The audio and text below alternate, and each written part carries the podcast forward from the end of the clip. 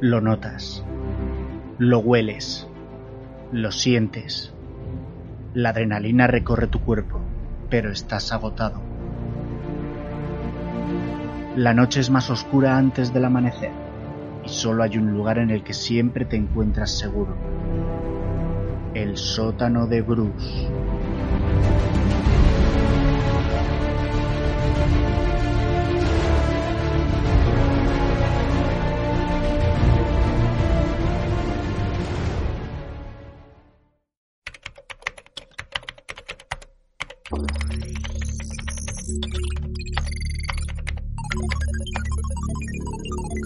Próximo lanzamiento.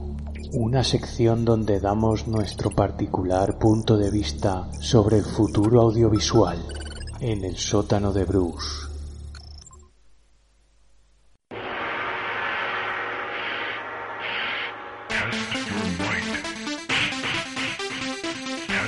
Bienvenidos a un nuevo capítulo del sótano de Bruce, un capítulo que, que, es muy especial para nosotros porque volvemos a estar juntos en la misma habitación.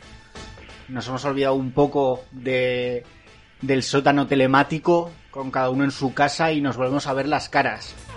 Eh, en el capítulo de, de esta semana, eh, yo, Diego Frigland, he metido una moneda de 5 duros en la máquina de arcade y voy a elegir a, a, mis personajes luchadores. En el lado izquierdo tengo a Dave Boldo Rikumato. Hola Dave. Hola, ¿qué tal? Pues sí, aquí estoy. Yo voy a ir de, de Scorpion. Uh. y en mi lado derecho tengo a Oscar Polar Iceheart para dar candela. Hola Oscar. Hola Diego, ¿qué tal? Hola David. Pues Hola. como bien dices, iHeart, eh, y mi personaje favorito es Sub-Zero. Pues, ese voy a ser yo, así que no os paséis ni un pelo, que os hago un Fatality y os dejo por aquí medio muertos. Voy a ver si, si sé hacer los combos en, en este mando antiguo de mi arcade. Y como podéis saber alineado, vamos a hablar de, de Mortal Kombat. La, la película que se va a estrenar en futuro, un nuevo reinicio de la saga, creo que lo podríamos llamar en el, en el cine. Y que, que, bueno, Mortal Kombat, ¿de dónde viene? Es un, es un videojuego. David, danos un poco de, de historia. Sí, pues efectivamente es un videojuego que del año 92, eh, la verdad es que levantó bastante polvareda por, por la violencia explícita ¿no? que tenía este videojuego. Eh, violencia explícita gore, había tripas, había se arrancaban columnas vertebrales, o sea, era algo que no se había visto hasta ahora en los videojuegos. Además con una con un realismo gráfico bastante bueno porque eran capturas de, de actores reales y, y, claro, esto la verdad es que levantó mucha mucha polvareda en el tema de, de, de asociaciones de padres, eh, hubo juicios, eh, incluso se puso el PEGI, ese PEGI eh, para videojuegos, ¿no? Que claro, hasta entonces no había no había límite, digamos, en la violencia en los videojuegos. Nadie podía pensar que, que, un videojuego tuviera que ser para adultos. Claro, claro, efectivamente, claro, iban los chavales a las recreativas a jugar y los padres vieron que podían arrancarle a su adversario los brazos y claro, dijeron, hostia, ¿esto qué pasa aquí, no? Entonces, eh, aquí hay un debate que, que, yo creo que sigue vigente, ¿no? El tema de la violencia en los videojuegos. Hay todavía un sector de padres y, bueno, de padres incluso de, de gente, pues, de cierta, eh, digamos, orientación política o orientación moral que dicen que, estos videojuegos no, no son no, no, deberían estar, ¿no? no deberían existir estos videojuegos en los que un chaval puede expresar su violencia de forma explícita eh, aunque no sea real, pero bueno, eh, es una violencia que, que, la puedes ver casi como real, ¿no? En los videojuegos, incluso con los gráficos que tienen actualmente. Yo creo que realmente eh, en todo producto audiovisual, cuando tienes este tipo de violencia, creo que no despierta realmente una violencia en la persona. Esto es, es, un, es una violencia controlada, ¿no? La tienes en, en, en un producto controlado y sirve un poco también como cualquier otro producto audiovisual, ¿no? Para sentir cosas o para, para tener ciertas experiencias de forma controlada, sin tener que expresarlas en la vida real. eh, por ejemplo, ya sé que no es lo mismo, pero pues se me ocurre, por ejemplo, a nadie se le ocurre, por ejemplo, decir que las películas lacrimógenas están hechas para que la gente coja depresiones, ¿no? Pues yo creo que esto es un poco parecido. Eh, la gente no va a jugar un videojuego de violencia para luego ir arrancando brazos por la calle. Es una situación controlada que yo creo que está que es, correcta, o sea, que no que la gente puede disfrutar de este producto audiovisual sin ser violenta. No sé qué pensáis vosotros. Sí, pero mm, yo creo que sí que tendría que mantener un peri. Sí que es verdad que me parece que el 18 años me parece una exageración, porque ya ves tú qué videojuego tienes que ser mayor de 18 años para jugar. Me parece exagerado. Pero a lo mejor para críos muy jóvenes, eh, ver esta violencia a lo mejor tampoco es lo mejor, ¿no? Eh, que vale que no que van a jugar este videojuego y no se van a ir por la calle matando gente ni mucho menos. Pero sí que a lo mejor le puede provocar algún trauma quiero pensar si son repito muy jóvenes. Pero bueno yo ahora que lo estabas diciendo lo de que se introdujo lo del PEGI 18 para estos videojuegos que sobre todo eran de arcade, que no es como el videojuego que te tiene que comprar tu padre y que por lo menos puede servir para decir, no, mira, es que este juego no es para mi hijo, no se lo compro. Cuando es un videojuego de arcade, no me imagino, no me imagino para nada al, al gerente de esos recreativos, por lo menos a los que iba yo, diciendo, tú no puedes jugar. Eh, te echas la moneda de 5 duros, como ha dicho antes Freak, y para adelante y nadie te va a controlar. Entonces, no sé, me parece un poco... Es que yo creo que no tienen ni la obligación de estar controlando quién juega a qué juego, ¿no? Bueno, pero en el momento en el que pones un- una máquina de arcade con una clasificación por edad, alguien tendrá que controlarla, ¿no? Y, y que menos que el gerente de, esa, de esa empresa. Madre mía, eran todos semi-yonkis. Yo creo que esto es como, como ha pasado en muchos productos audiovisuales, eh, con, con el cine, hablábamos hace poco de Gremlins, con, con esa calificación nueva de, de más 13, ¿no? Eh, tiene que haber calificaciones, las calificaciones están bien, están para algo, es una, una sugerencia a los que, a los que van a, a, a entretenerse con ese producto.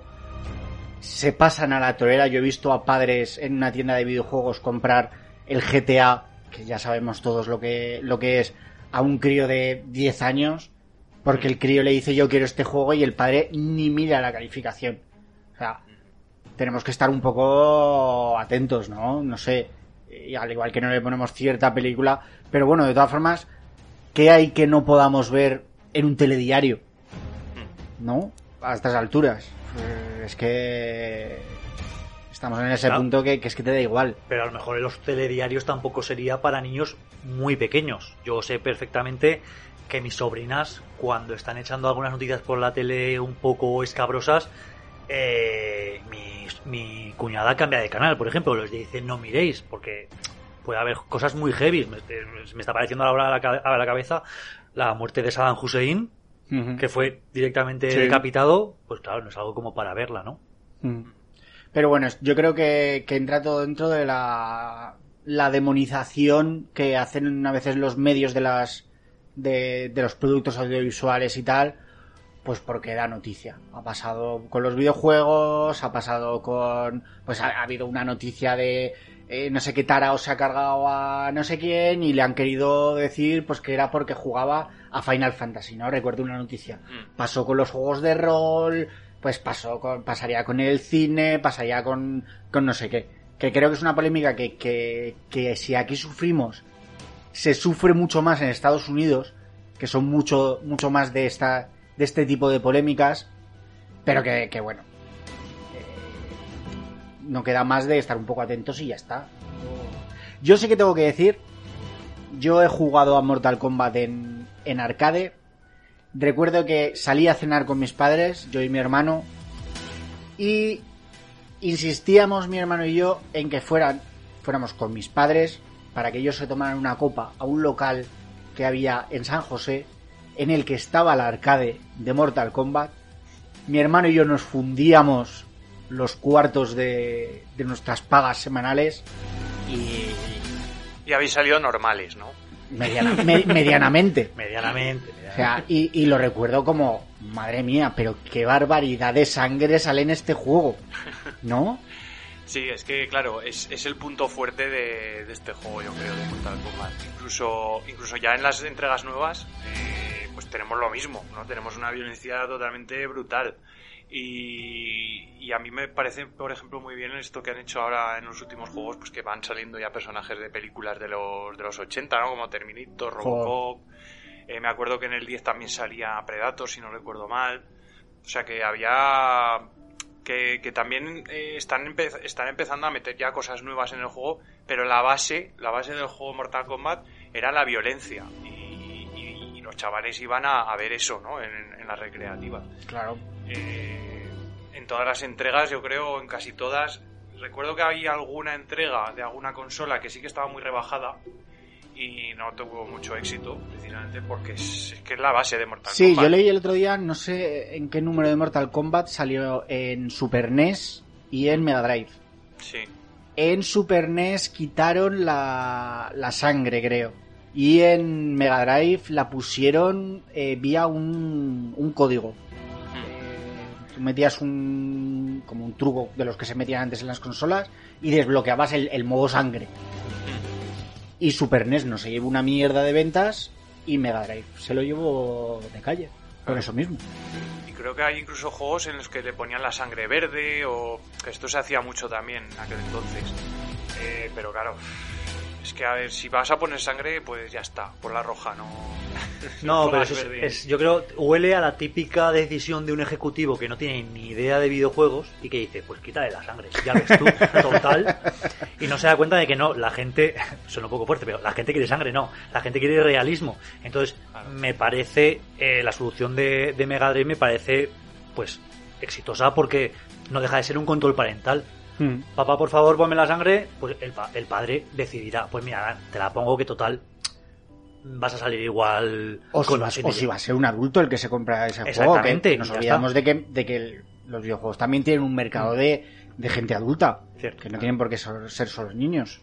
Hubo también, eh, se vendían muchas revistas de videojuegos en aquel entonces, claro, no existía internet a nivel, a nivel usuario, y, y, había muchos juegos, pues las recreativas, por ejemplo, de Mortal Kombat, eh, los, los, famosos fatalities eran medio secretos, o sea, no estaban puestos en ningún sitio. Tenías que comprarte una revista de aquel entonces donde te ponía las, eh, pues eso, la, los, los combos que podías hacer, ¿no? Que, que, además era, era más para recrearte, ¿no? Porque realmente cuando ya hacías un fatality estaba el tío muerto, le dabas un golpe y ya está, y se moría. Pero claro, si te querías recrear, ¿no? Y con violencia extrema, tenías combos que te venían pues en las revistas o en sitios especializados te decían pues mira si haces arriba abajo izquierda izquierda pues te sale este combo le arrancas la cabeza o le, le echas fuego desde una calavera o cosas así no y, y, este tema de los trucos también esto me acuerdo que era mucho de, de revista de videojuegos, ¿no? Había siempre, sí. te ibas a por la revista para ver qué trucos había en todos los juegos, incluso había unos pequeños manuales, que no sé si os acordáis, que, que, venían varios juegos y venía, pues este juego tiene todos estos trucos. Oh, con esto desbloqueas no sé qué, con esto vía infinita, con esto tal. Eso estaba. Es una cosa que también se ha perdido un poco, ¿no? Porque y ya... si no, un, una hoja de blog dentro de la carátula. Tenía sí. ahí algún juego con, con todos los trucos dibujados. Sí, sí, los trucos apuntados. Sí, sí, era una, una cosa curiosa, claro. Ahora ya esto no, no, no, procede porque lo usan más para, para que sigas enganchado al juego y, lo ponen ya a base de desbloqueos, ¿no? Según vas avanzando en el juego vas desbloqueando cosas y entonces ya no, no hay trucos, o casi no hay. Pero claro, en esta época pues sí que había muchas cosas de estas y, sin duda yo creo que en Mortal Kombat lo usaron mucho para esto, ¿no? Porque claro, al principio si no sabías jugar no hacías casi nada. Salía sangre y ya está.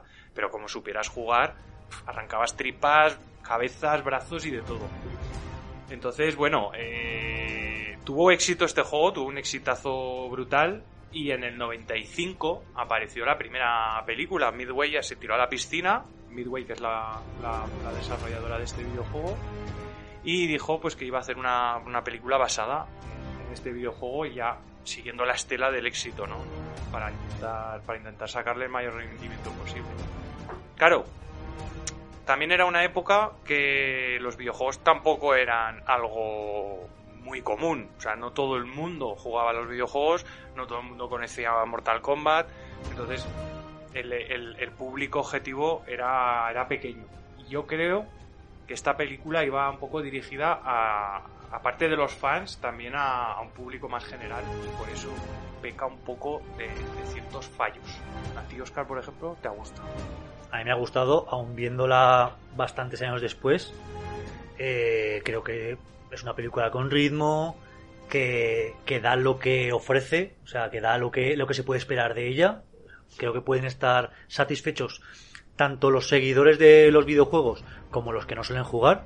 eh, pues porque eh, los fans de, de Mortal Kombat habrán encontrado sus referencias o sus guiños, eh, pero no lo suficientemente enrevesados como para que el pueblo llano pueda disfrutar.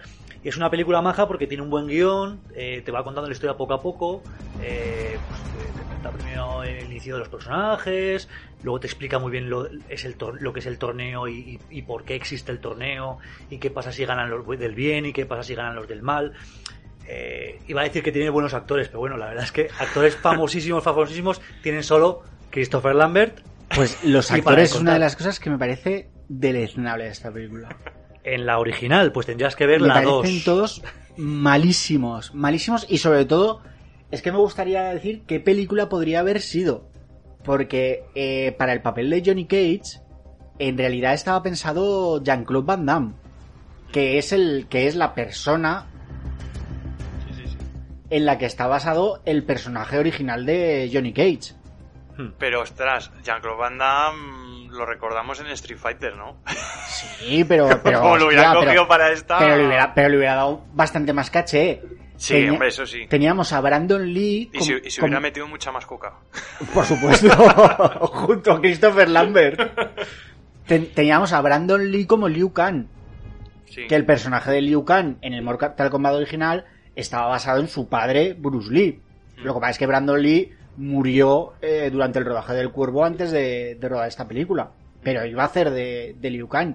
Y como a Sonya Blade teníamos a Cameron Díaz, pero se rompió un tobillo y no pudo rodarla.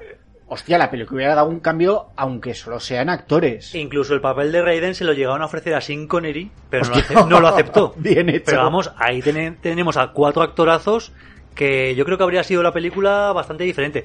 Pero yo no tengo queja de los actores englobándolo en lo que es la película, ¿eh? Eh, y, y sobre todo diciendo que luego al- en la secuela es muchísimo peor. No la he visto. O sea, Es que la no la- secuela tiene unas interpretaciones y un tufillo que incluso me parecen malos hasta los dobladores. O sea, hasta la voz doblada me parece mala. Pero esta primera yo la he, yo la he disfrutado bastante. Yo sinceramente, a mí, yo tenía ahí un recuerdo bueno en mi corazoncito, pero me la he revisionado y me ha decepcionado bastante. Eh, mira, hay una cosa buena que me parece que está bien hecho, que son los efectos dentro de lo que cabe, ¿vale? Dentro de lo que son los 90.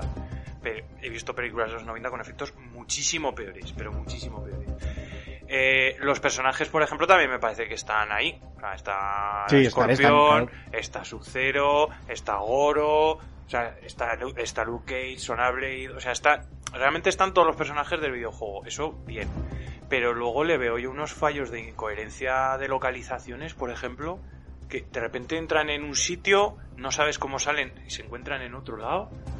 Vamos a no sé dónde, parece que se teletransportan y dices, pero ¿qué pasa aquí? O sea, eh, no sé, me, Bueno, me en- parece que... en la lucha de Johnny Cage con, con Scorpion, ¿no? Sí. Que va saltando de un, de un sitio a otro sin... Pero claro, ahí yo entiendo la dificultad de llevar a la pantalla una película basada en un videojuego de peleas. ¿no? Lo hablábamos cuando hicimos Sonic, la dificultad de llevar un videojuego que realmente tampoco tiene una trama espectacular en cuanto a los personajes y tal. Es Claro. una película de peleas. La película tiene eso. eh, el torneo de Mortal Kombat, una vez por generación, se juega la, el futuro de la Tierra. Ya está. Pero es esta, que, esta es ya que no por se lo puede menos, hacer más. esta ya por lo menos tiene una historia, que yo creo que es más fácil de contar que a lo mejor un Street Fighter, que ya tienes que ampliar mucho más, porque yo lo desconozco, pero creo que Street Fighter no tiene ninguna historia así per se, ¿no? Es simplemente luchar. Sí, y luego tiene está. las historias entre personajes, Hmm. pero... Pero luego ya cada personaje independiente, ¿no? Y a lo mejor, pues, cruzando alguno. Pero creo que tiene más historia como tal Mortal Kombat que puedes inventarte lo de, pues mira, hay un torneo, hay que luchar, el bien, el mal. creo que es más fácil. Que yo creo que llegó luego eh, Street Fighter y creo que es muy, aunque a lo mejor tenga a Jean-Claude Van Damme en el papel de Guile, creo que es muchísimo peor la de Street Fighter. No sé vosotros cómo la recordáis. Pues yo la disfruto más. Pues Es la Street Fighter que Mortal Kombat. igual te la tendrías que ver ahora, en el 2021, a ver qué te parecía. A mí es que sale de Kylie Minogue y es una de mis musas, así que... Es que yo al contrario que David, Mortal Kombat los efectos me sacan muchísimo. No digo que estén mal, porque Mm. entiendo que es la época que era, son los 90, pero es una película que necesita tanto CGI, que hay tanto, tanto, tanto CGI, Mm. que yo, por ejemplo, cuando veo a Reptil, eh, de Reptil, o veo el plano que hacen subiendo a la torre del emperador, que es puro CGI, hostia, y me saca porque es que está hecho con un,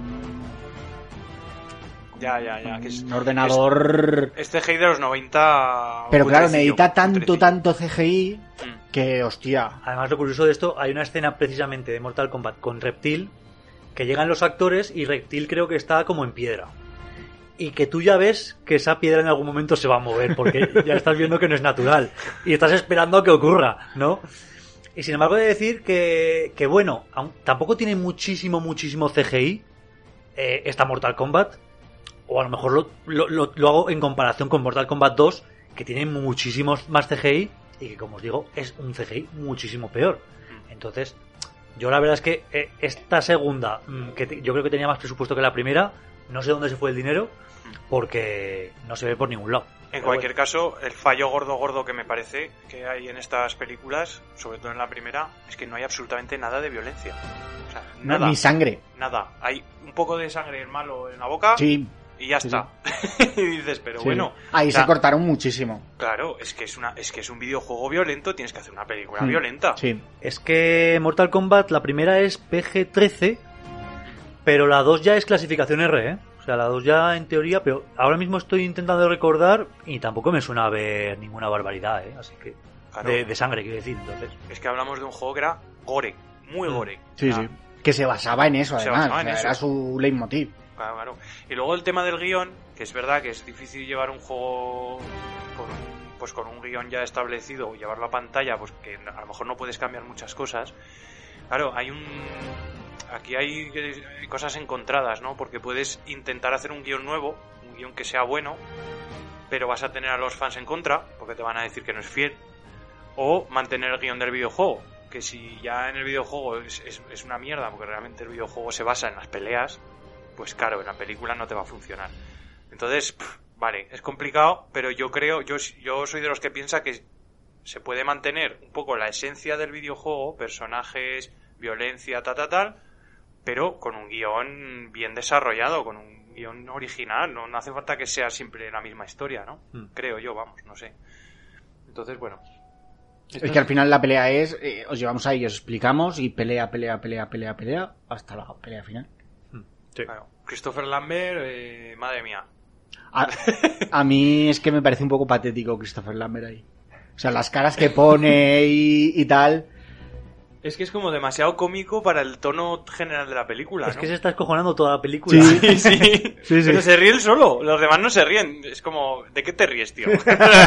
Y luego en la segunda, que ya no sale Christopher Lambert, eh, sino que sale James Renard, eh, hace un personaje totalmente diferente, súper serio, súper estricto. Y claro, dices, mm, vale, pues si yo me he visto justo antes la, la, la del 1995 y era un Raider totalmente diferente. O sea, hay una falta de continuidad ahí enorme. Es que es, es el puñetero dios del trueno, ¿no? Se le espera un poco de seriedad.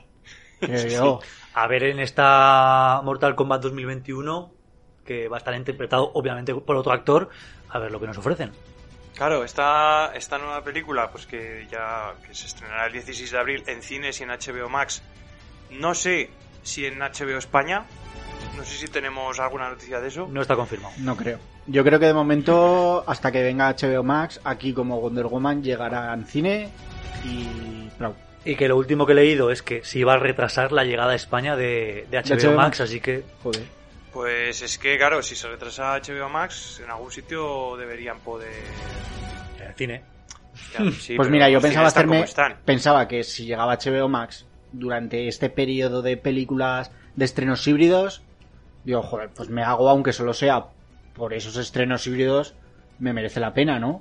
Lo que sé, tienes Claro. eh, estrenos en el día eh, de buena calidad. Como se me pase esa época, pues le dan por saco a No, HBO no, Max. pero no obstante, eh, yo lo que había leído sobre HBO Max es que iba a llegar en el segundo semestre de 2021, que ya es medio año, teniendo en cuenta que, que la Warner ha dicho que, que este trato de las películas y el estreno simultáneo en cines y en HBO Max, de momento solo para este año.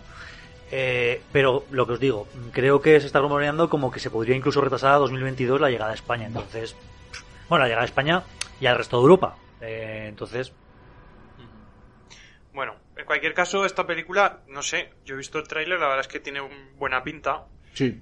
Mm, la- eh, no me da mucha confianza el director, eh, Simon McCoy, que la verdad es que no, no, no tengo nada de este tío. O sea, este tío... Eh, ¿qué ni él hecho? tampoco tiene nada de sí mismo. Este tío no ha hecho nada, ¿no? no ha Básicamente. hecho nada. Mm, No sé cómo ha llegado a esto. eh, sí que ha pasado por varios directores en la última década, ¿no? Oscar, creo que tenías alguna noticia de eso.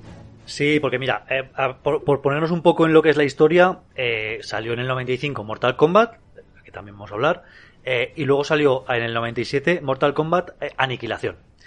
Esto era un gran plan de un proyecto de tres películas, una trilogía que ya se empezaba a llevar de moda, y la tercera parte se iba a llamar Devastación, Mortal Kombat Devastación. Pero bueno, con el fracaso de crítica y taquilla de Aniquilación, pues dijeron, oye, cerramos aquí la franquicia y ya veremos. Pero bueno, ya sabéis que aquí, que iba a decir aquí en Hollywood. En Hollywood, eh, aunque se cancelen las producciones, pues siempre están eh, rondando los guiones de aquí y de allá, ¿no? Y se, al tiempo se empezó a rumorear que Paul Anderson, que es el director de la primera película, pues que iba a volver con el elenco original para darle cierre a la franquicia, ¿no? Menos Christopher Lambert. No, no, no. Ah, vale. Incluido. Sí, que no habían... Christopher Lambert, Sí. el que hacía de Liu Kang, Johnny. Cage, Sonia, todos. Pero bueno, eso, si fueron rumores, se quedó ahí. Porque ya en 2009, Midway Games, que es la desarrolladora del videojuego, eh, se fue a la ruina y Warner Bros. compró todo su catálogo, ¿no? Entonces, aquí se dio la tormenta perfecta de que la Warner era dueña de, de del Midway Games, ¿no? Y que también era poseedora eh, de New Line Cinema, ¿no? Que es la productora que tenía los derechos, ¿no? Entonces, pues dijeron, de aquí podemos sacar una película. En esta es que apareció en YouTube un corto dirigido por Kevin Tarcha- Tarcharoen eh, que se llama eh, Mortal Kombat Rebirth. Esto era el proponía el inicio de un nuevo proyecto, ¿no? Es más, surgió una webserie que se llama Mortal Kombat Legacy que lleva dos temporadas y que por lo visto ha tenido bastante éxito, ¿no? Entonces, la Warner empezó a trabajar en un nuevo reboot, ¿no? En 2011 con Tacharoen de director y un guion de Oren Uziel, ¿no? Que era Eh, guionista del cortometraje de que era guionista del corto. Pero claro, con el paso del tiempo y un poco inexplicablemente, eh, Tarcharoen, el director, pues terminó renunciando. Siguieron pasando los años y en 2015 la Warner contrató a James Wan que, como productor, que ya le conocemos pues de producir eh, películas como Saw, eh, la saga Conjuring, eh, Aquaman, bueno, de todo. Que es el único que pone más nombre a todo este proyecto, Sí, creo yo. o sea, es, es, un, es uno de los top ahora que están en Hollywood, ¿no? Y ya en 2016 pues se subió al, ca- al carro Simon McCoy, que es el director que está ahora, bueno, que ha terminado haciendo la película, ¿no? Y, y sí que es verdad que no tiene nada de experiencia, bueno, nada de experiencia en, con respecto a películas, es su primer largometraje, eh, se le conoce pues eh, que ha sido publicista de, de campañas sobre la PlayStation, sobre videojuegos y bueno, pues eh, está virgen en este aspecto. Sí, bueno, eh, se ha dicho también que este juego va a ser violento, o sea, que este, esta película va a ser violenta. Yo creo que es un es un punto a favor, ¿no? Si, si van por ese camino de, volver a poner las bases de lo que es Mortal Kombat, me parecerá bastante bastante acertado. Eh, tenemos a, no tenemos tampoco un elenco muy conocido de actores. Yo así reconocible tengo a Hiroyuki Sanada, que la verdad es que es un tío que me gusta mucho, que aparece en películas como El último Samurai, 47 Ronin, Me encanta. Hora Punta 3, sí. Y me encanta escucharle en versión original. Hostia, sí. Es Porque que no tiene, tengo que hablar con así. es una pasada. tiene una voz de, de samurái total. Sea, total. Y tiene una presencia el hombre en pantalla brutal también. Y, y la verdad es que, bueno, así en cuanto a efectos y eso, lo que hemos podido ver en el tráiler, yo lo veo bastante correcto. Mm, Tiene buena pinta la película. Pero es lo que hablamos. Eh, esperemos que, no, que en el tráiler no esté todo lo mejor de la película. Que luego haya un Pues sí. guion desarrollado. A mí el tráiler me ha gustado mucho. Si me mantienen la apuesta, ese nivel de, de efectos, joder, es que empieza el tráiler, que ya te empieza con el logo de la New Line Cinema congelándose. Ya os he dicho que Sub-Zero es mi, mi personaje favorito. Joder, pues ya te sube el hype. La primera escena congelando el, el escopetazo, ¿no? Congelando el, el escopetazo y luego los brazos del propio Jack Briggs, de Jax. Que luego ya sabemos de dónde le van a salir los brazos metálicos, ¿no? Pero, pero tiene muy buena pinta ese efecto, ¿no? No, no se ve cutre ni salchichero. Y aparte, eh, hay tantos videojuegos ya de Mortal Kombat que, que ya empiezan a tener historia, ¿no? Que no, es como el primer Mortal Kombat, que era un simple juego de luchas, que ya se puede crear, ya hay una especie de mitología detrás, ¿no? Ya se puede crear un guion con una historia con personajes, historias a lo mejor sacadas del videojuego. Si además este tío ha estado muy relacionado con Sony, con PlayStation, yo creo que sacará juguillo a eso, ¿no? A las historias que ha habido en los videojuegos. Claro, yo, yo la esperanza que tengo es que si es un buen conocedor de los videojuegos, puede hacer un traspaso al medio cinematográfico con relativo éxito. Vamos a ver si es verdad. Si, Claro. si da a los fans y a los que no son fans lo que esperan de, de esta, de este reboot. Sí, porque yo por lo que he leído va a tratar bastante de la lucha entre, entre las sectas lideradas por Sub-Zero y, y Escorpión. Que era una cosa que al parecer sí que se ha ido desarrollando en los, en los videojuegos en las, en las entregas. Claro, sí, es que, que son dos hay- clanes. Hay que tener en cuenta que Sub-Zero y Escorpión siempre han sido enemigos mortales y sin embargo en la película de 1995 eran compañeros que estaban eh, los dos a las órdenes del San, Sun San, ¿no? Que tampoco se les expli- se explica nada sobre ellos realmente. No tienen ninguna pro- pro- profundidad cero en la película del 95. Sin embargo aquí parece que sí que ya se va a explotar lo que es la historia real. Mm. Lo que me parece curioso que el protagonista es un personaje que no sale del videojuego. Hmm. Tiene un poquito de truco.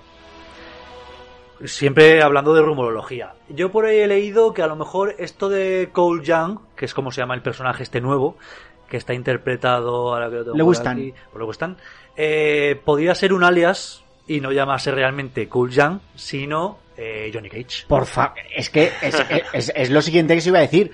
Tengo aquí la lista de personajes y no está Johnny Cage. Que es, No, es, claro, que es un personaje, que se le- del Mortal Kombat original. y se O le echa de menos. o sea, Claro, o sea, es que es lo que no, lo que no entendía yo, que decía, que digo, ¿por qué me meten a este Cole Young y no está Johnny Cage? Pues esto es rumorología, pero lo que es muy cantoso es que de repente te hagan una película y no te presenten a Johnny Cage. Entonces, Es que Johnny Cage, eh, en, en la, normalmente en, en los videojuegos y en las películas, siempre ha sido un actor. Entonces es Sí. posible que tenga otros nombres. Por eso estaba basado en Van Damme, luchador-actor. Sí, exacto.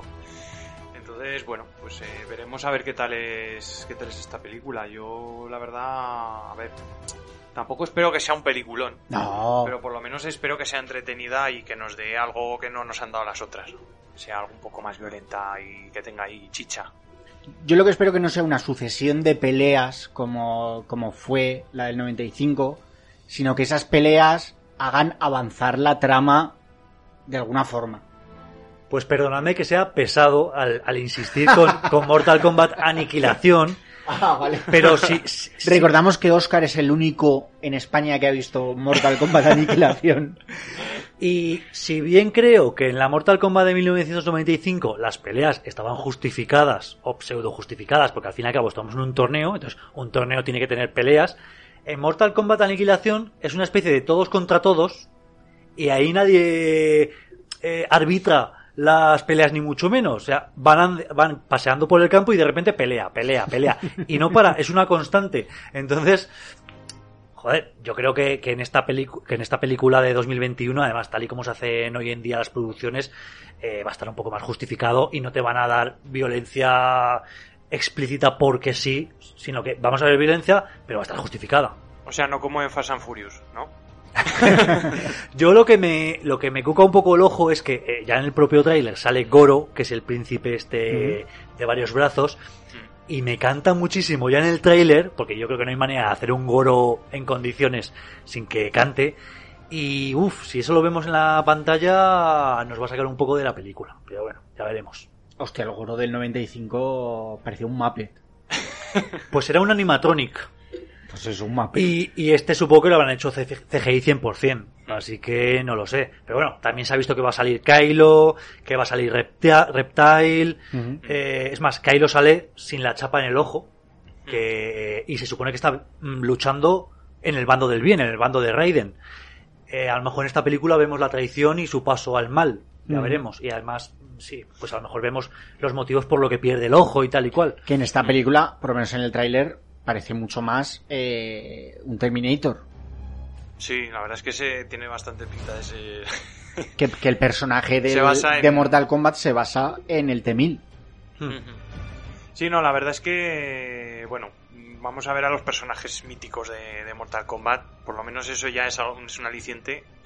Y bueno, si queréis hacemos un repaso de películas de, de videojuegos, ¿no? De que hemos estado viendo en las últimas décadas. No sé si os parece si os parece bien que demos una, una vuelta un poco por, por todas estas películas basadas en videojuegos. Sí, desde luego. Eh, yo, si queréis, eh, lo primero que podríamos em- em- empezar revisando es a lo mejor la, la Mortal Kombat 1 de la que ya hemos hablado, o la Mortal Kombat 2, que tengo aquí un pequeño... Pues de esta aniquilación, que es de 1997, eh, pues que es la inmediata continuación a la Mortal Kombat original, ¿no? Eh, y sale, si recordamos la Mortal Kombat original, terminaba apareciendo el, el gran emperador Shao Kahn, al final diciendo, eh, bueno, habéis vuelto, pero vamos a seguir luchando o algo así. Que era, que era un final que no estaba previsto, porque se supone que el final de la Mortal Kombat normal es que Raiden les iba a dar una palmadita en la espalda, la enhorabuena a todos, bien hecho, chicos, la Tierra está salvada. Y en el último momento decidieron dejar el final abierto y, y que apareciese este villano, ¿no? Y claro, Que, que es súper ridículo al final de la primera. es bastante ridículo porque acaban todos en una pose así de, de ponerse a luchar. Aparte es que la, la primera estaba basada en que había un torneo que se producía cada tan, no sé cuántas Cada generaciones. Exacto, y entonces, pues cada no sé cuántos años y, y ya está. Se, que, se hacía este torneo, había tenían que ganar el décimo torneo los, los malos, el lado malo, digamos, para conseguir dominar la Tierra. Y en esta película es el último combate y no lo consigue, porque acaba ganando el lado, el lado bueno, ¿no? El lado de Raiden. Entonces, claro, que de repente te metan esto, es una bajada, es una bajona brutal, porque dices, joder, pues si es una vez cada generación, ¿ahora qué, ahora esto qué es? ahora de repente me Claro. aparece otro bicho y hay que seguir luchando. O sea, Porque en el juego era esa era la historia. sí, en el juego eh, muy escuetamente se decía que era eso, que era una lucha que se hacía cada generación de lucha contra el bien y el mal, o sea, entre el bien y el mal. No se especificaba mucho más. O sea, la verdad es que el juego tampoco tenía mucha más. Básicamente era un juego de luchas, entonces los juegos de lucha no suelen tener un guion o no suelen tener una historia muy profunda detrás. Pero, pero sí, básicamente era de eso. Claro, luego se tomaron varias licencias en la película y, y en los demás juegos ya posteriores se han ido utilizando tanto cosas de la película como cosas nuevas y entonces ya se ha, se ha ido creando una mitología, ¿no? Pero, pero claro, en la segunda, Oscar, que has visto tú, yo no sé de qué va esa película. Ahí, ¿qué, qué, qué pasa exactamente? Pues mira, para empezar, eh, cambian a todo el cartel de actores, o a casi todo el cartel, pero mantienen los personajes. Eh, el único que repite como Liu Kang es Robin Shaw, pero ya hemos dicho que Raiden cambia de Christopher Lambert, que él interpretaba en la película original, a James Reynard. Luego Johnny Cage eh, lo interpretaba Lyndon Ashby, y en esta segunda es Chris Conrad, que dura cinco minutos porque se lo cargan. Matan a Johnny Cage, perdón por el spoiler. Luego Sonia Blade, que era Bridget Wilson, en esta segunda es Sandra Hess. Y Kitana también repite. Kitana que es Tali- Talisa Soto, que es- era la hija era la hija del emperador. Sí. la hija no, adoptada del emperador. La hija adoptada del emperador. Era la hija del, que, del reino exterior Hmm. Mm.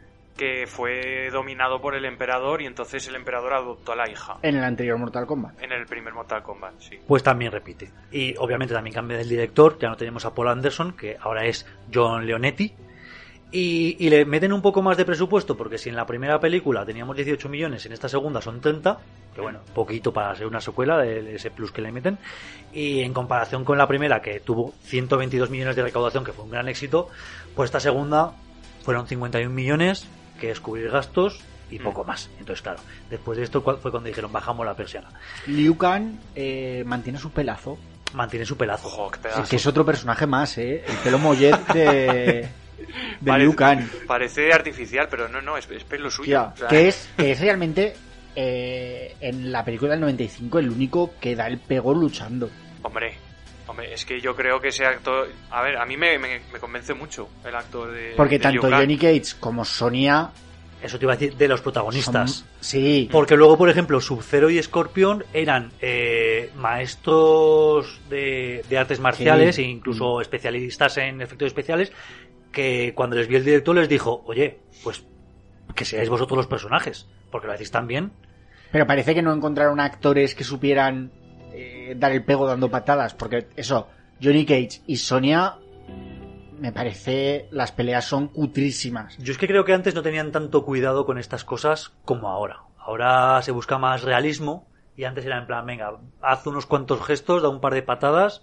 Es que me caes parece que- que, hay mejor karate en los tres pequeños ninjas. Aparte, el, el papel de, de Sonya Blade a mí, sinceramente, me desconcierta. O sea, empieza siendo una tía súper dura, luchadora. Y al final necesita ser rescatada por... Sí, sí, se convierte en damisela en apuros Sí, de- sí. a lo largo de la película hasta que al final la disfrazan de amazona. Que Sí. dices tú, pero qué, ¿esto qué es, tío?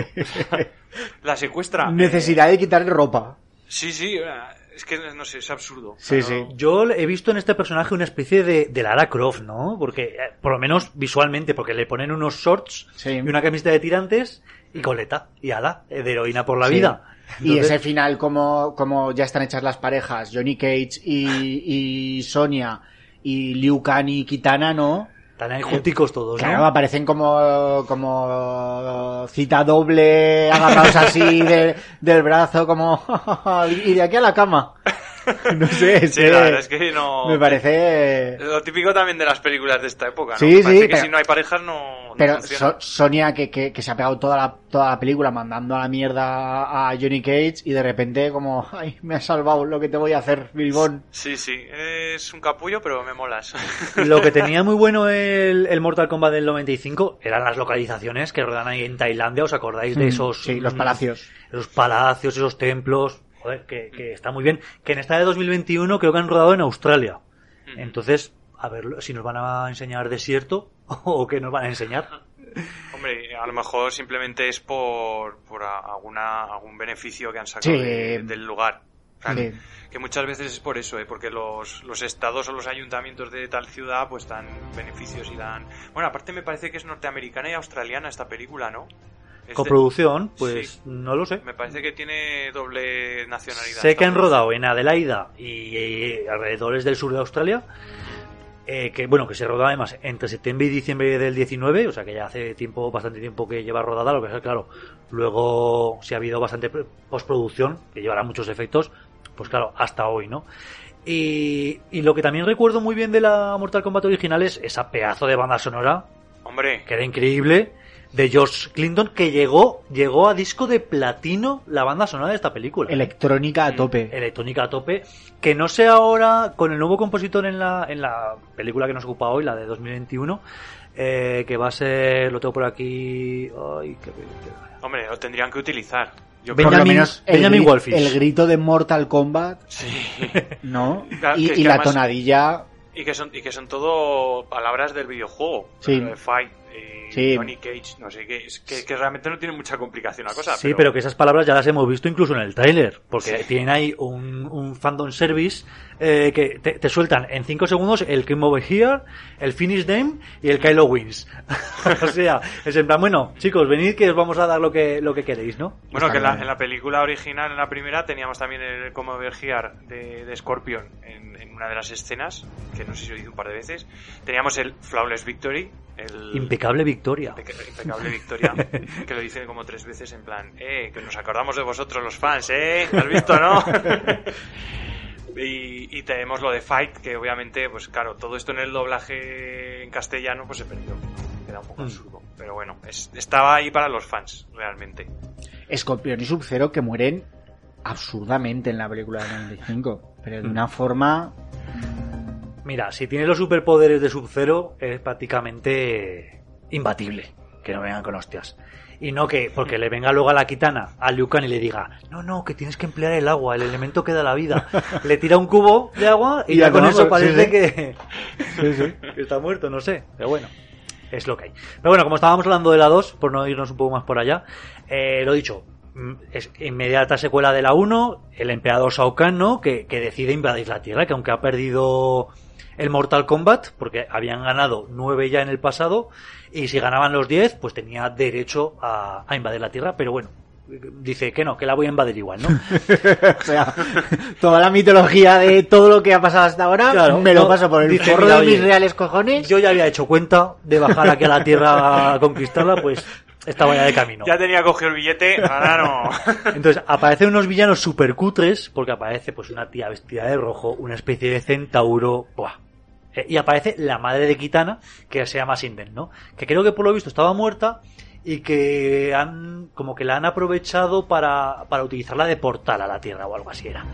Ya os digo que Johnny Cage le matan en un momento, que yo creo que dijeron, mira, como hemos cambiado al actor y se va a notar mucho, pues directamente lo matamos y así no se dan cuenta. Y dice el emperador que en seis días el mundo exterior y el reino de la Tierra se habrán fusionado, ¿no? Entonces, pues parece que como que Raiden le- les dice a los protagonistas, les encarga unas misiones así, submisiones, y dicen, vosotros id haciendo estas misiones y yo a lo Gandalf voy a ir a hablar con los antiguos y voy a pedirles cuenta de que pasa esto, de que, oye, que hemos ganado el Mortal Kombat, a santo de que viene el emperador aquí a conquistar, ¿no? Entonces eso, los, pa- los protagonistas se separan, empieza a haber peleas continuamente, eso es un sin Dios. Aparece Sub-Zero, que decimos, pero hombre, pero Sub-Zero no estaba muerto en la peli original. Pero no es Sub-Zero, es el hermano de Sub-Zero, que también se hace llamar Sub-Zero. Así que bueno, dice, no, que, para Sub- que no haya que confusiones. Sub-Zero es el apellido, entonces claro, nos llamamos igual. Y, O sea, que en vez de resucitarlo, directamente meten a un hermano que se llama igual. Aparece Sub-Zero y, se, se va a enfrentar contra Liu Kang y contra Kitana, ¿no? Pero, pero no, le, no se enfrentan, ¿no? Y claro, se quita la máscara y dice, no, que es que soy el hermano. Y los otros, ah, vale, pues bueno.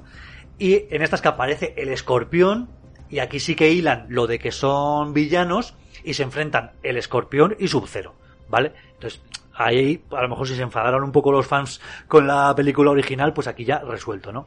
Sigue habiendo peleas como locos, y en estas que llega Raiden, que les han dicho los ancianos que, que sí, que, que no eran las reglas, pero que se las ha saltado el emperador. Ha dicho, pues muy bien, se corta el pelo, renuncia a sus poderes como dios del trueno y dice, mira, me he convertido en mortal Para para, luchar. luchar, contra, con Liu Kang y compañía, contra los malos. Y claro, se dicen, bueno, pues hemos perdido tus poderes, no sé, ¿tú sabes luchar o algo? dice, bueno, algo he visto. Pues vale. Entonces, en estas que aparece, en estas que aparece Shinnok, que es el padre de Raiden y de Shao Kahn, porque nos dicen ahora que Raiden y Shao Kahn eran hermanos. Nos lo deben así de nuevas, ¿no? Joder, la familia crece. Y claro, eh, Shinnok, que es el padre, dice que no, que Shao Kahn, que tiene, que quiere que reine él en los dos mundos, tanto en el mundo exterior como en la Tierra, porque, porque Raiden ha demostrado que es demasiado débil y que empatiza demasiado con los humanos y que eso no puede ser, ¿no? Y coge a Raiden y me lo matan. ¿A Así, Raiden? a Raiden lo matan. Y claro, nos quedamos en plan, pero, Pero ¿qué ¿cómo pasa? lo matan? Eh, Se lo carga, se lo carga porque el otro es, es claro, eh, Raiden es el dios del trueno, pero ya está en modo mortal. Así Ah. que es mortal, puede morir, ¿no? Entonces, Pero Liu- vía pelea. no, no, coge, no porque se, le mata el padre, que es como superpoderoso, es un dios todavía superior. Entonces coge y se lo carga en un momento. Vamos, que no hay ni pelea. Ni pelea. Nah. Aquí el que se cabrea es Liu Kang, que, que era el elegido, ¿no? Libera su bestia interior y se transforma en un dragón. Y lucha contra Shao Kahn, que también libera su bestia interior y se transforma en monstruo de tres cabezas. Y se pone aquí a luchar los dos. Dragón contra monstruo de, de tres cabezas. Obviamente Liu Kang, que es el protagonista y es el elegido de esta historia, le vence, ¿no? Entonces luego llegan los dioses, los dioses, los ancianos, los antiguos, y deciden que lo que ha hecho el emperador Shinnok, que esto no podía ser, y, y separan el reino de la tierra y el mundo exterior, ¿no? Eh, Sindel, que es la madre de Kitana, por lo visto estaba bajo el influjo del emperador y también la libera, y se, se ve que es buena gente, es una chica noblota. Y ya de paso, a Raiden me lo resucitan, porque claro, como iba a morir Raiden, que era el dios del trueno, pues lo resucitan y, y le dicen que no, que ya no va a ser el dios del trueno, que eso es poco para él en la tierra, sino que ya directamente va a ocupar el lugar de su padre como dios superior. Y, y así termina la historia. Que diréis, bueno, así contada, pues parece una historia que, que- que no está mal, ¿no? Tiene su hilo y tal. Pero ya os digo que cuando se ve en pantalla que es un galimatías, que los efectos son malísimos, pero es que de Mortal Kombat 1, las interpretaciones muy reguleras, el doblaje flojísimo, y, y que, no hacen más que luchar, priman los combates, y decía Diego antes que en la Mortal Kombat le habían, le habían parecido las peleas un poco insustanciales porque no estaban justificadas, pues en esta, nada, mucho menos. Bueno, yo esta película no la vi porque pff, ya me imaginaba por dónde iba la cosa. Ya, ya te dolió bastante revisionar Mortal Kombat con el aprecio que tú le tenías. Exacto, ya, ya me dolió bastante. Y la segunda, bueno. Pero bueno, eh, Eh, por seguir un poco y terminar con la franquicia antes de que nos metamos en unas películas diferentes, os diré que como os he comentado antes, iba a haber una Mortal Kombat 3 que iba a ser devastación, nada, cancelada. Que también ha habido una película animada que se llama Mortal Kombat Legends, La venganza del escorpión, que es de 2020, es del año pasado. eh, que no tiene en cuenta la Mortal Kombat 1 o 2 y que cuenta la su propia historia del torneo. O sea, te vuelve a contar la llegada al torneo, eh, periodicidad generacional, han ganado nueve veces los malos, hay que ganar una vez para evitar que invadan la Tierra, tal y cual. Luego hay una serie de televisión de carne y hueso que se llamó Mortal Kombat Conquest, que es de 1998, que tuvo una primera temporada de 22 episodios y que por lo visto fue un éxito brutal, pero de buenas a primeras, los, los que hacían la serie, los realizadores, le echaron un órdago al canal de televisión para negociar, como diciendo, la vamos a cancelar, para intentar pues sacar algo de dinero, y dijo el canal, ah sí, pues la cancelamos. Entonces, tenemos aquí la absurdez de que una serie que estaba siendo un gran éxito, que contaba la historia de, Gran Kun Lao, que era un antepasado de Liu Kang, pues nada, se canceló pues a lo tonto, ¿no?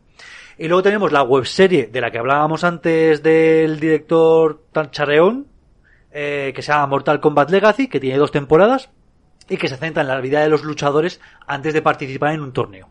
Y que por lo visto también tuvo bastante éxito.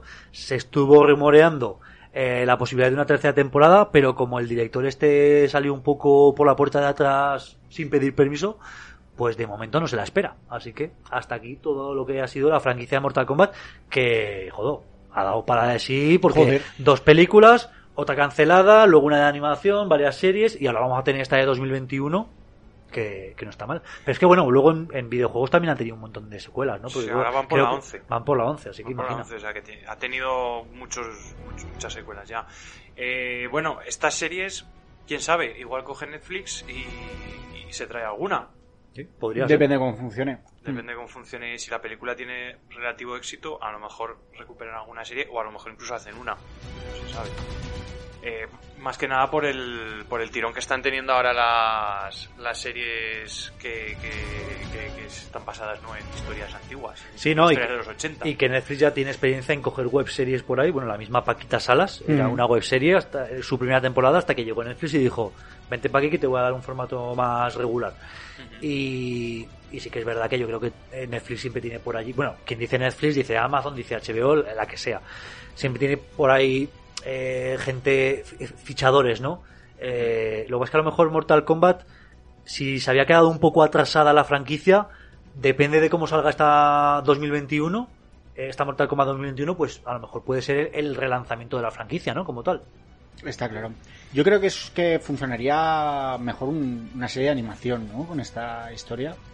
Sí, a ver, es que una serie de animación también puede funcionar, pero no sé hasta qué punto puedes meter el nivel de violencia que podrías meter en una, en una película de carne y hueso. A lo Una mejor. animación para adultos.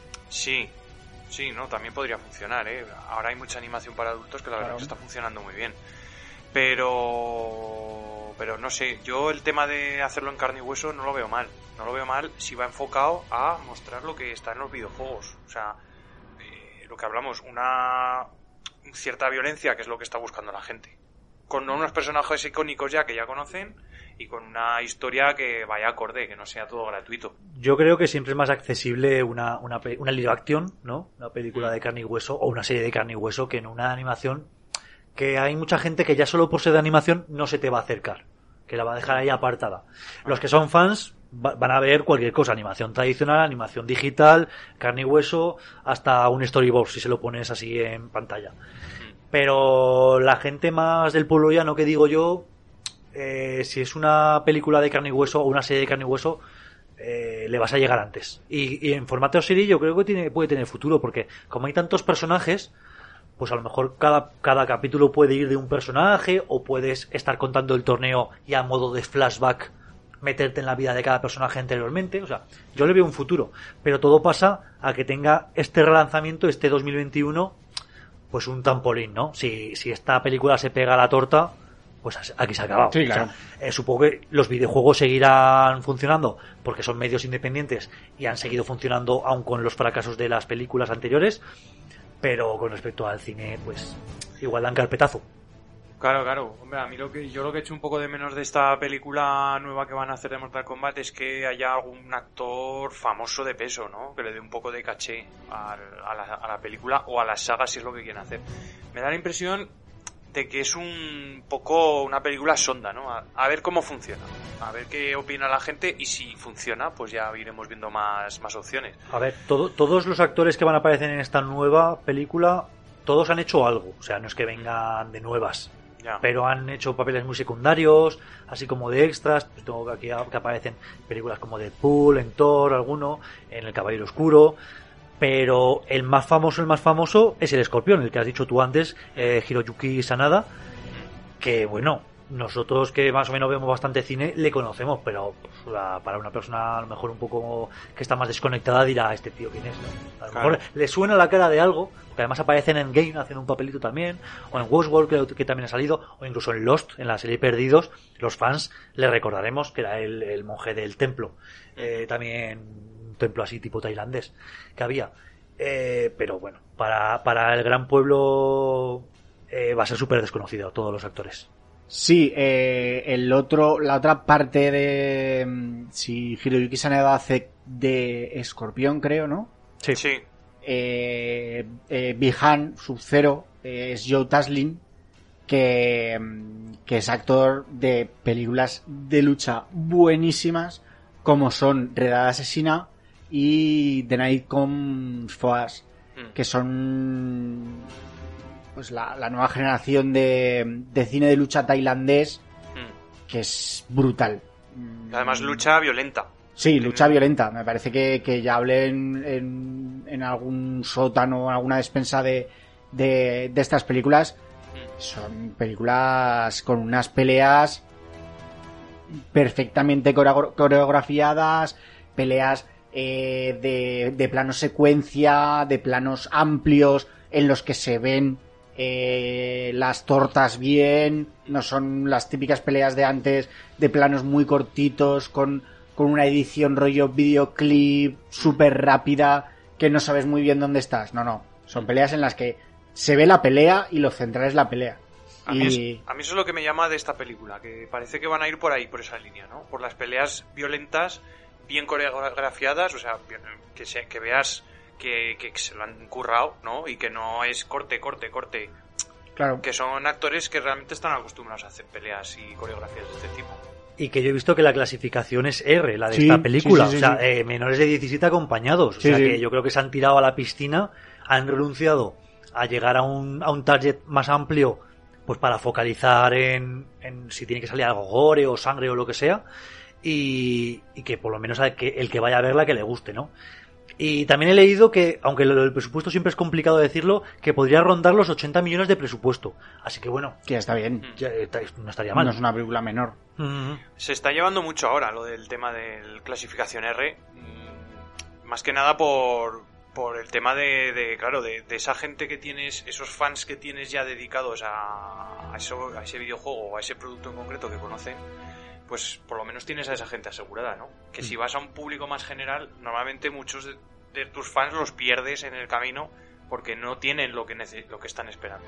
Entonces, claro, ¿qué pasa? Que estas películas antiguas de Mortal Kombat estaban en una época en la que no, no había tantos gamers como ahora. Ahora el mundo gamer es enorme. O sea, estamos hablando de un, de un, de un sector, el sector de los videojuegos, que, que, gana, que recauda mucho más que el cine ya. O sea, es que es un, sector enorme. Entonces, si tú te dedicas a, tu- a los fans de esa franquicia y les das lo que quieren, vas a tener como mínimo esos fans en el cine o en HBO en donde sea. Ahora, si te dedicas a un público general, porque por un lado vas a perder a mitad de los fans y por otro lado igual no consigues llegar a todo el público porque igual lo ven absurdo. Ay, que los fans luego son los que te van a hacer la crítica. Y Claro. si no les gusta, te la van a tirar por tierra. Y una película con malas críticas, pues, y más en estos tiempos de pandemia que eh, la taquilla recaudatoria va a ser moderada, Mm. que sobre todo va a tener visionados en HBO Max. Claro, si es una película buena, la gente se las verá una, dos, tres veces y tendrán más visionados.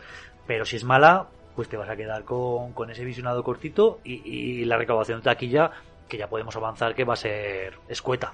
Y la crítica de los fans hace mucho ruido. Hombre, Que eso también, eso también hay que tenerlo en cuenta. Es que cuando haces una adaptación de un videojuego, o sea, tienes que apuntar hacia ellos, porque va a salir en, peli- en revistas especializadas, aparte en las del cine, te va a ir la gente en tropel, y si es mala, no. La gente va, el boca a boca, además ahora en internet, que todo se mueve por críticas en internet, pues te la van a dejar a la altura de los caballos, de los pies de los caballos. o sea que- hombre, y el núcleo duro del fandom de Mortal Kombat yo creo que está en, en nuestra edad, ¿no? Que son la gente que, que, que, que pasó su juventud jugando a este juego, aunque igual no hubiera debido, pero que, que sigue jugando ahora y que ahora no es como lo que hablábamos en, en los en los finales de 80-90 en los que las consolas eran una cosa infantil para que jugaran los niños y que parecía que si eras adulto y jugabas a, a consolano mm, eras poco menos que un rarito sin Inmaduro. amigos Eras o un inmaduro, inmaduro. claro o sea, ahora no hay prejuicios la gente juega a, a videojuegos a una edad muy avanzada y ya está y, y eso es el, el fandom de, de esta película y haber intentado rebajar la sangre y la violencia en una película como esta para llegar al magnánimo PG-13 que parece que todas las películas tienen que ser PG-13 para llegar al máximo filón de, de visionados pues sería una pérdida pues vas a- perderías a todos los más 18 que esperan de esta película otra cosa distinta Claro, claro, claro, estoy de acuerdo. Es, es un poco lo que pasó, por ejemplo, con Deadpool. Pues Deadpool lo querían hacer un poco suavecito y dijo Ryan Reynolds, no, esto es Deadpool. O sea, esto tiene que ser clasificación para mayores de 18. Y salió, y salió el éxito que salió. claro Tuvo el éxito exactamente que tuvo. por ser más 18 Claro. Ryan Reynolds que estuvo rumoreado para que fuese el Johnny Cage en, esta bueno el Johnny Cage o el Cole Young ya no lo sé porque como Sí, lo bueno. mezclamos en esta película pero bueno al final se lo llevó este otro Mm. y, y bueno y no se me está ocurriendo ahora no molaría ya sé ya sé a ti Diego que no un Vaya. cameíto de Christopher Lambert por favor por ahí pero Estaría Christopher curioso, ¿no? Lambert resucitado Resucita- sí bueno a lo mejor un digital o no algo. por Dios En Va- plan fantasma como Obi-Wan, ¿no? Ahí. Basta ya de, de, de meter gente resucitada por no, digital. no procede no No. Ah, Pues No, además, no, no, no. de- debía ser muy buena gente y, y en, la, en la producción de la Mortal Kombat original fue todo un ejemplo para todo el mundo que tenía menos experiencia. A lo mejor todos los- el resto de actores decían, Mm. veían ahí a Christopher Lambert y decían, hostia, mírale que siempre está ahí puntual, que está en, en su sitio, en la producción y, y obviamente fue el que más cobró. Y que para abaratar costes, por lo visto, eh, iban a decir, "Mm, vale, pues que Christopher Lambert solo, solo ruede en Los Ángeles. Y así, pues, eh, nos evitamos tenerle pagar que vaya hasta allá, no sé qué. Pero él mismo dijo, oye, mira, que voy a cobrar lo mismo, que mandadme para Tailandia, que yo quiero estar ahí y que quiero participar en la producción. Y por lo visto, vamos, el héroe de todo el mundo, incluso creo que al finalizar el rodaje terminó pagando una fiesta a todo el mundo de su, de su bolsillo. Sí. Y creando muy buen ambiente. Así que aquí nos hemos reído un poco de- del, del papel que hace, que yo le tengo cariño, esa, esa sonrisa socarrona que saca en todo momento, pero le voy a echar de menos en esta 2021. Yo creo que, eh, espero que el director, Simon McQuad, haya buscado la forma de recordarle de alguna manera, aunque sea una referencia así velada. Es que yo lo veo en la Mortal Kombat 95 y, y, y, y pienso que no sé qué hace ahí. Christopher Lambert. Pues no sé, supongo que, Es que le no- ofrecerían dinero, no sé. Sí, pues. eh, O no, no, ¿sabe lo que pasa? Es que lo he leído. Era súper fan de los videojuegos. O sea, Hostia. era un gamer total de Hostia. Mortal Kombat. Entonces, claro, fue el primero que se apuntó. Hostia, vale, vale, vale, entonces respect. Total. Entonces respect. Christopher Lambert a muerte. Sí, sí, hostia. Pero no sé, que me parece raro también, porque tampoco veo a Raiden como un como un personaje occidental, ¿no? Claro, Claro. Es, que, es que yo lo veo también por el tema ese. Parece más asiático. Parece Yo en, más un en la, en escena en la que salen en la película, Mm. en el palacio ese, no sé si es China o que, que están con los con los Shaolin, con los monjes Sí, Shaolin y tal. Mm. Eh, y Claro, de repente aparece- aparece con el sombrero este de chino, que por cierto, el personaje está basado en el personaje que lleva el mismo sombrero en Golpe en la Pequeña China. Está basado en, en ese personaje. Y aparece, levanta el sombrero y dices, pero si es un yankee. Coño, Si es no sé, te- te imaginas un... Te imaginas un, un chino ris viejo, ¿no? No sé. Bueno, el propio Liu Kang no se lo creía. Dice, pero ¿cómo va a ser este tío el dios del trueno? que, es, este- que es un Es- vagabundo. Es el de los inmortales, tío.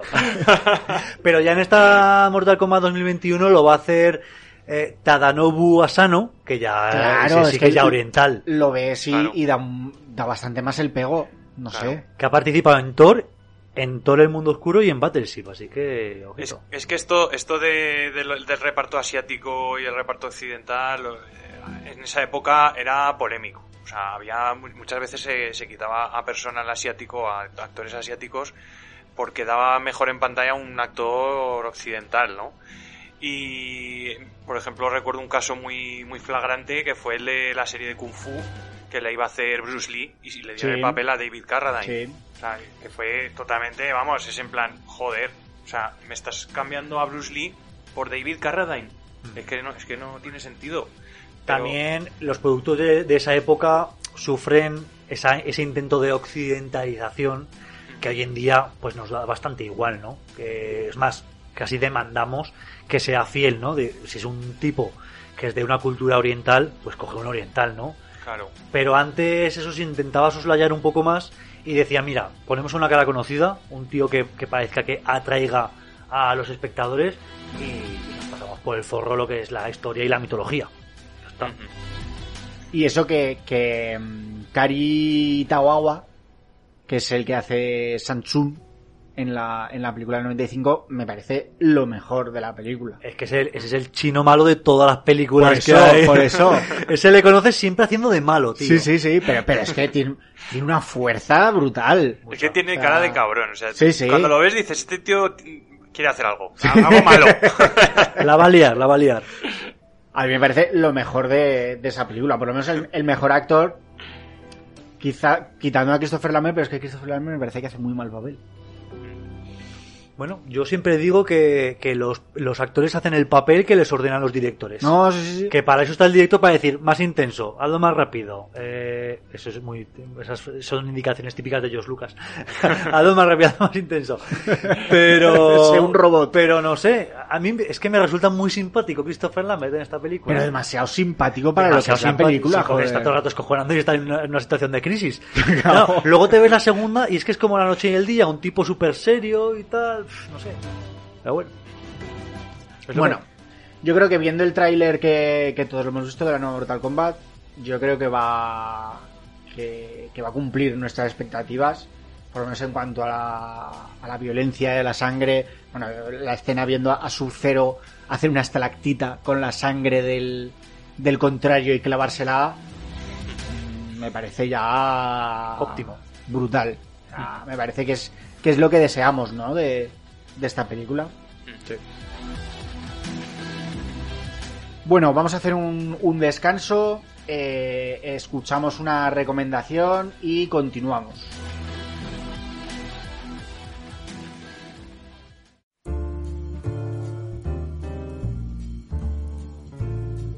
Para la recomendación de hoy os traigo Hijos del Tercer Reich, una miniserie que produjo en 2013 la televisión pública alemana y que está en sintonía con otras series como Hermanos de Sangre, pero que nos muestra la visión del ejército nazi sobre la Segunda Guerra Mundial.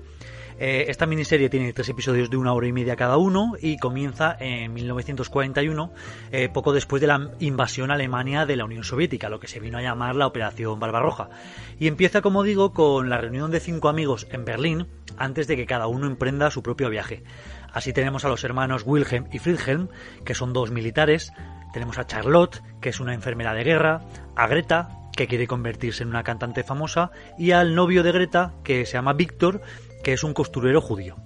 Eh, ya en esta reunión todos hacen planes para volverse a ver en Navidad, esperando que la guerra haya acabado por aquel entonces. Y la serie nos irá mostrando la historia de cada uno por separado. Esta miniserie tuvo mucho éxito tanto en Alemania como en Austria y no estuvo exenta de ciertas críticas pues por los, delicados temas que trata. ¿no? Eh, ya para empezar os diré que aunque se comercializó internacionalmente con el nombre de Hijos del Tercer Reich, la traducción literal de su título en versión original es Nuestras madres, nuestros padres. Y es que la serie nos intenta hacer ver que los padres y los abuelos de los espectadores de hoy en día son los que lucharon en la contienda y que en realidad la maldad nazi que está asumida en la cultura popular eh, está reducida a un pequeño grupúsculo de las élites y que no tiene nada que ver con el resto de la población alemana. Eh, también recibió críticas en Polonia porque deja a los partisanos como antisemitas y en general se ha comentado que algunos detalles de la trama son un poco inverosímiles, ¿no? Como el hecho de que haya dos soldados nazis que sean amigos de un judío, ¿no? En general, os tengo que recomendar esta serie. Yo la vi hace ya varios años y me gustó muchísimo. Eh, y la pena es que a día de hoy no está en ninguna plataforma de streaming. Eh, pero os puedo decir que acabo de comprármela en Amazon por 13 euros. Así que bueno, está medianamente accesible para cualquiera. Eh, ya os digo que para los fans del cine de la Segunda Guerra Mundial, aquí tenéis esta Hijos del Tercer Reich, que os mostrará un aspecto diferente del conflicto.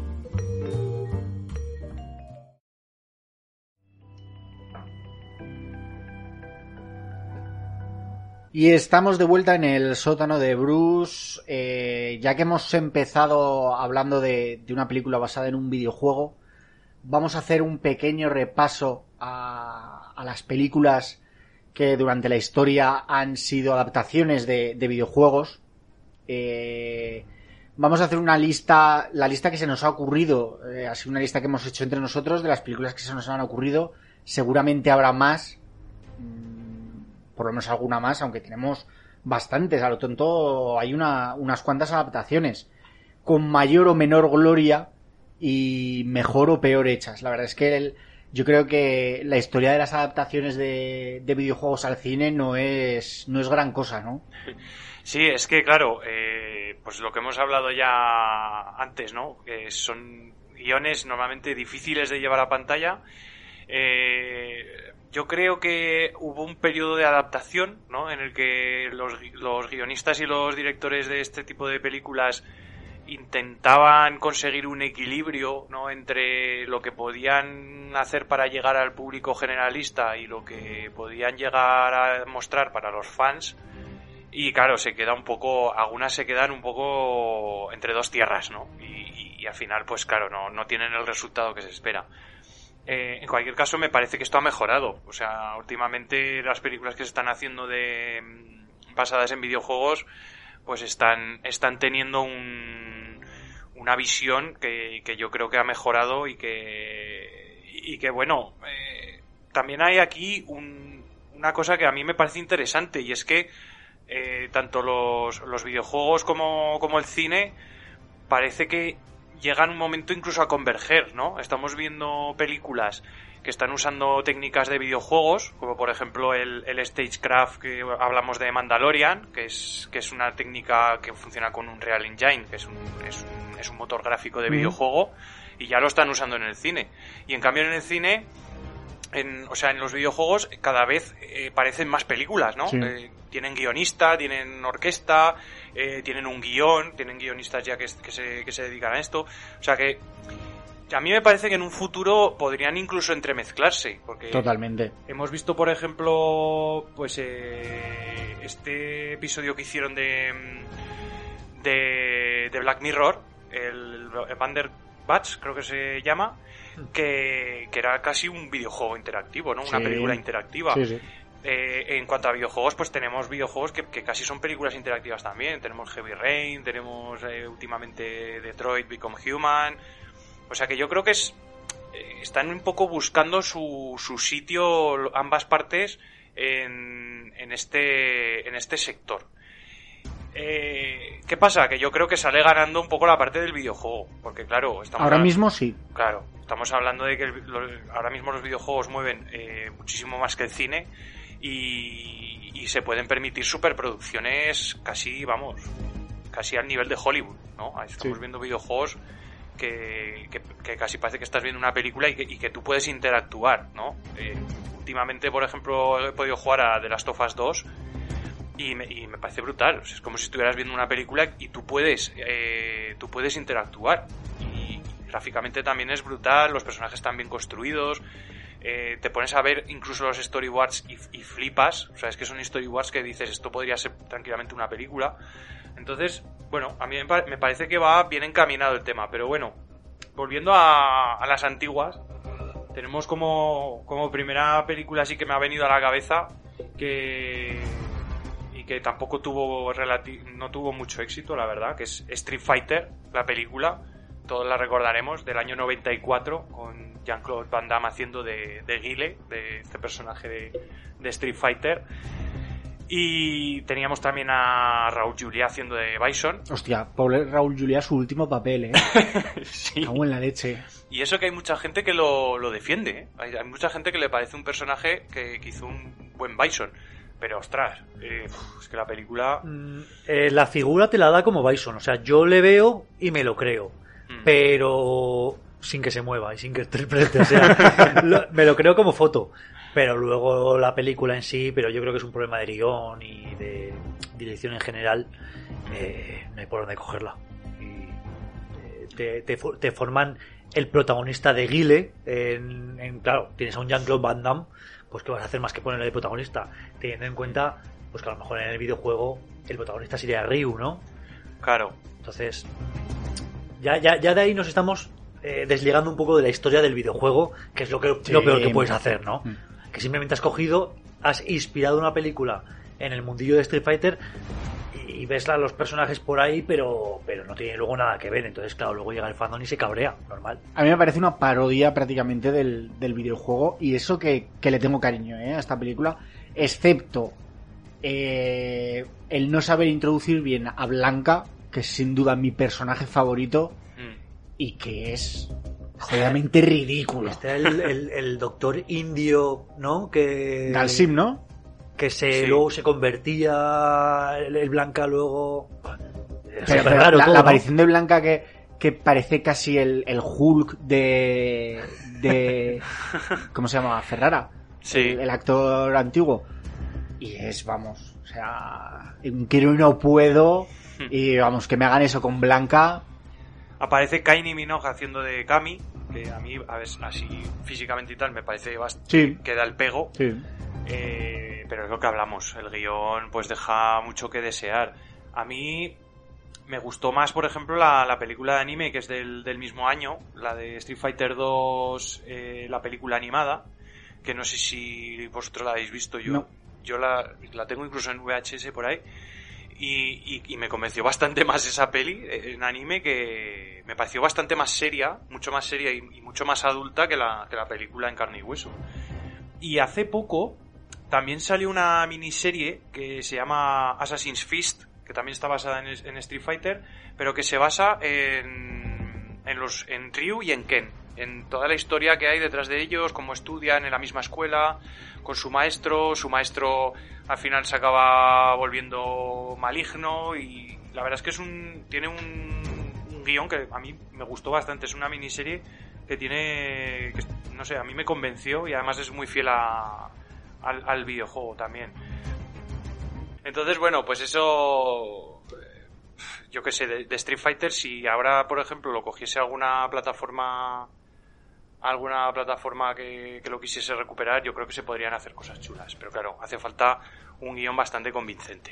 Y no está en la lista, me acabo de acordar ahora, pero hay otra película basada en Street Fighter del personaje de Chun-Li, Sí, que no sé si habéis visto.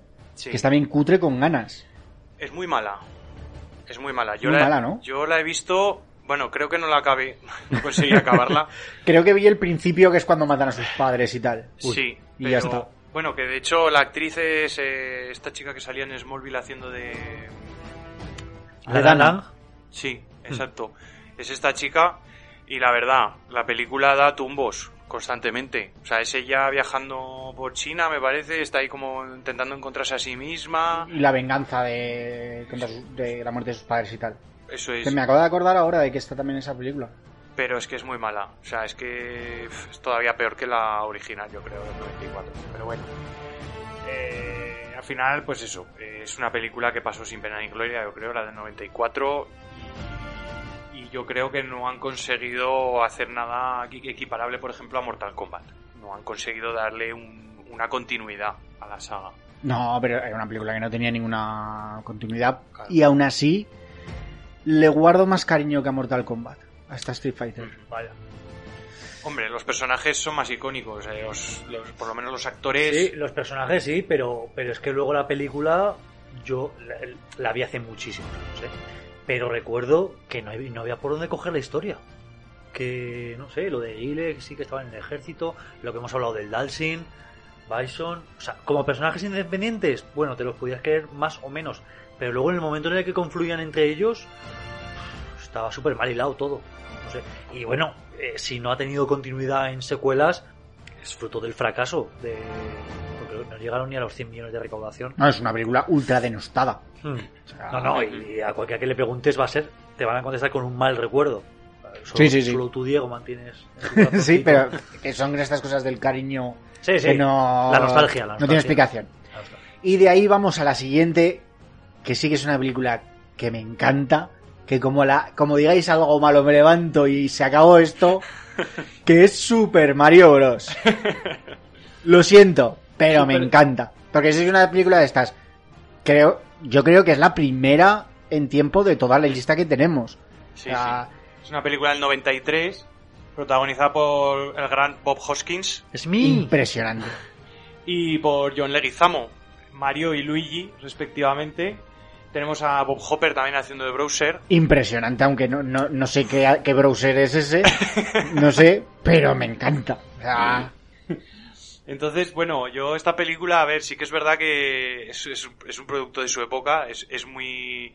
eh, Es, es muy de los 90, ¿no? Tiene así unos rasgos así en plan película de tortugas ninja, así un poco raro, extraño. Que, que claro, yo creo que no tuvo tanto éxito a lo mejor porque intentaron hacerlo algo realista, ¿no? Intentaron hacer que, que dos personajes que, que realmente los videojuegos son de ficción, Dos fontaneros. dos fontaneros saliesen de un mundo real a un mundo absurdo o ficticio que es el de browser y claro todo esto uf, hilar todo esto y que tenga algo de sentido o coherencia es, es difícil sí, sí, sí. Y además que es un juego de, de, de un muñecajo que va saltando en, en scroll, ¿no? Claro. Eh, que tampoco es que tenga una... Va a rescatar a la princesa y ya está. Tampoco tiene una, un argumento fácil de llevar a la pantalla. Es compli- sí, pero es complicado darle la enjundia a la historia para que sea interesante, porque es lo que dices, es un fontanero que va a salvar a una princesa. No sé, Y un ya cuento está. de hadas. Claro. Ya está. Pero, pero todo ese universo que crea de, de- del mundo con, con los, los Gumpas, esos tíos de dos metros con la cabeza de, todos cabeza de chorlitos. No sé, me fascinaba. Es una cosa, claro, la vi pues en su momento cuando era crío y me fascinó. Lo que sí que tenía buena esta película es la banda sonora de Alan Silvestri. Toma. Sí. Ojito, ¿eh? sí sí no hombre la verdad es que es una película que intentaron intentaron que fuese una superproducción que tuviese cierta cierto éxito.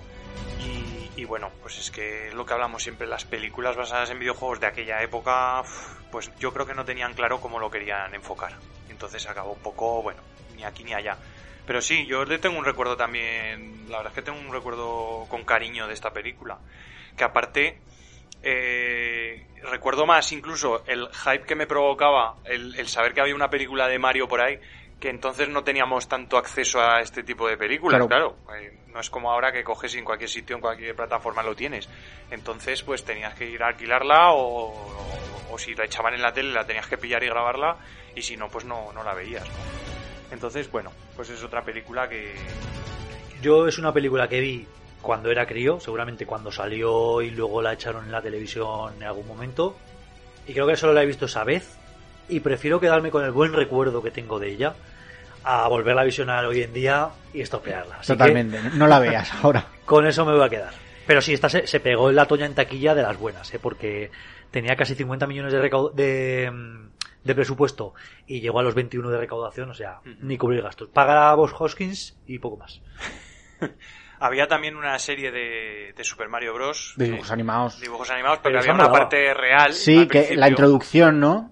Estaba relacionado con la película, ¿no? Sí. Y entonces, pues bueno, estaba, estaba curioso. Sí, Estaba muy curioso. Y claro, para los críos, pues esa- era algo que no tenía sentido. Y entonces, eso para un crío siempre entra mejor que intentar explicar de dónde vienen dos fontaneros. Que igual eso también es un poco lo que cojeaba de la película en, en vista a los, a los críos, ¿no? Al, Claro. al público más infantil. Que te intentaban explicar eso y eso a un crío no le interesa. Al crío lo que quería ver era Super Mario haciendo lo, lo que hace Super Mario en los videojuegos, ¿no? Mm. Pero bueno, que, que es, que es poco. Saltar claro. y tomarse setas. Claro. claro, eh, Que es lo que queremos hacer todos. Sí, sí. Pero me, me pare- me parece que en su momento, hostia, fue valiente, ¿no? Hacer una, una película así. Que Sí. luego les pasó lo que les pasó. Pero porque en su momento eh, el fandom de Super Mario Bros. en el 93 pues eran niños de 10 años. Sí, era, demasiado infantil. Al igual que Street Fighter o Mortal Kombat, eh, pues tenía un tono más juvenil o incluso adulto. Claro, eh, Super Mario no dejaba de ser una serie infantil que los jovencicos podrían, eh, pues eso, sentirse identificados con lo del videojuego y decir, ah, mira, qué gracioseta, vamos a ir a verla. Pero en general, la película es para todos los públicos. Entonces, Bueno, saltamos un montón de años, ya os digo que esta serie está hecha totalmente al azar y según nos iba viniendo a, las men- a la mente los nombres y nos vamos a, a una película que tampoco está basada exclusivamente en un videojuego, sino en el mundo de los videojuegos y es Pixels. Pixels de 2015 con Adam Sandler, con Peter Dinklage, Kevin James, Sean Bean incluso salía por ahí. Eh, pues que veíamos juegos icónicos también aquí, ¿no? El Pac-Man, el Centipede, Space Invaders y, y también intentaban un poco explicar cómo podía llegar todo eso a un mundo real, ¿no? Entonces, la, la- básicamente el guion eh, estaba basado en que había una especie de raza alienígena que había recibido nuestras, nuestras señales de los años 70 y 80 de estos videojuegos antiguos y los habían recreado para invadirnos, ¿no? Entonces, bueno, a mí me parece una película bastante entretenida y dentro de lo que cabe que lo que lo hacen como una película cómica, que no intentan hacerlo serio, No, que no, no porque no, puede. se puede, no se puede. Entonces, pues eh, me pareció me pareció entretenida, la verdad. No, pero es bastante fresca. O sea, Sí. vas viendo referencias en todo momento sobre diferentes videojuegos, que si el Pac-Man, que si tal, que si cual. Pero, aun siendo para todos los públicos, no es una película infantil, no es lo que decíamos antes. O sea, eh, el típico adulto la ve muy graciosa, tiene los chistes verdes que nos puede hacer gracia a la gente más mayor. Y, y no está mal. Y la dirección, que es de Chris Columbus, pues se nota pues que tiene cierta calidad. Sí. Y me, y me mola mucho además esa rivalidad que tiene el, el personaje de Adam Sandler y el de Peter Dinklage, que participaron en un torneo en los 80 y al final acabó ganando Peter Dinklage y luego resulta que es que hizo trampas y todo eso. No sé, me gustó. O sea, me pareció una cosa, lo que dices tú, Oscar, una cosa fresca, algo que no, que no me esperaba, la verdad, de una película así. Eh, y eso que a mí Adam Sandler no me hace mucha gracia. Sí, me cuesta. Adam Sandler no, no, le acabo, no le acabo de coger mucho la gracia. Ya sé que a ti te gusta, Diego, Sí. pero a yo no le acabo de pillar el, el tino. Pero bueno, eh, la película en general está, está bien. Pero es que para ver esta película me veo el capítulo de Futurama de Lizzie en el que llegan los los, marcianos de Omicron como el Space Invader, Sí. que es lo mismo y me gusta Que es mucho cuando se pone Fry a los mandos de la maquineta y ya casi al final está diciendo, ah, al final tenía que venir siempre mi hermano y terminarla él.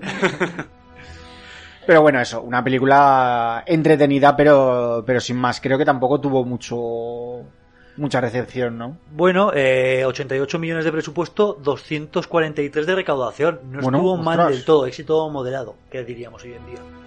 Mm. Pero bueno, sí, ya dijimos em, otras veces que Adam Sandler ya de por sí arrastra un montón de, de espectadores a, a las taqui- a las salas de cine eh, solo por ser él, por Sí. ser una película suya. Entonces, y como decimos, como es una película gracioseta, muy muy estreno, no sé si es estreno para Navidad o para verano, ah, en verano, este es estreno de verano, de julio. Pues, sí, los críos cuando acaban el cole, vamos, llévame al cine. Mm. Claro. Sí, sí. O iban. Ahora, Y pasamos a otra película que yo creo que estaba planeada para ser un ultra bombazo.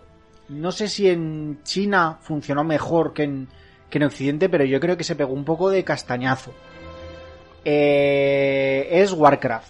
Yo reconozco que no he jugado nunca al, al videojuego, que igual he jugado en casa de, de un amigo cinco minutos, y un amigo muy fan de, Warcraft, de las raids.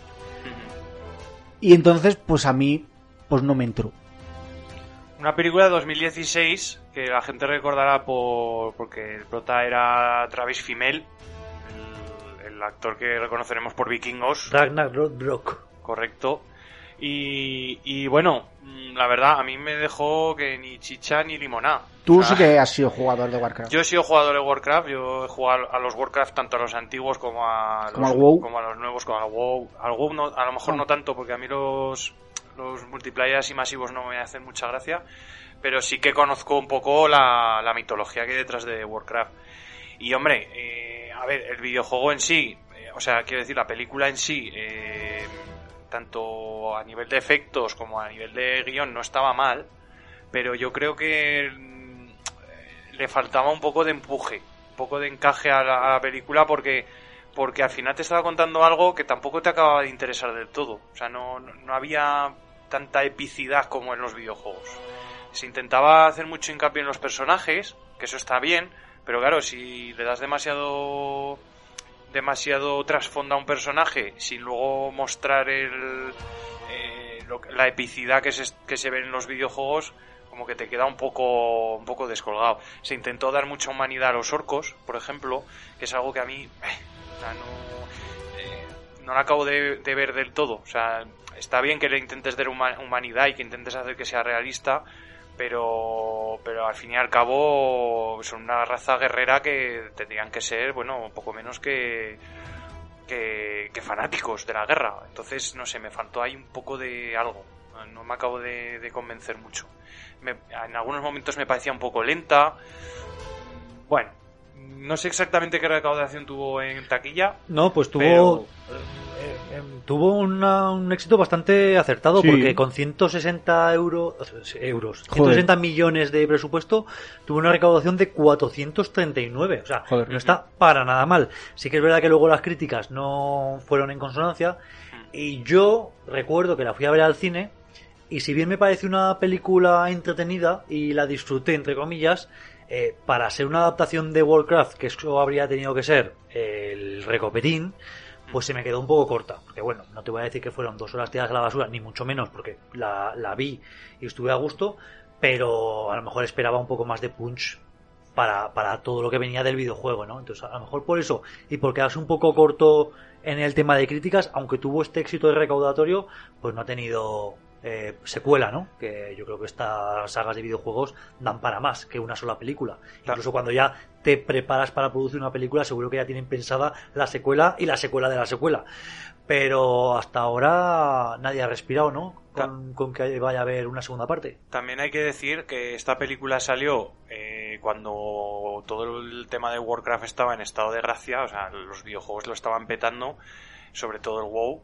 Y, y claro, toda esa gente fue a ver la, la película. O sea, toda la gente que era fan de los videojuegos fue a ver la película.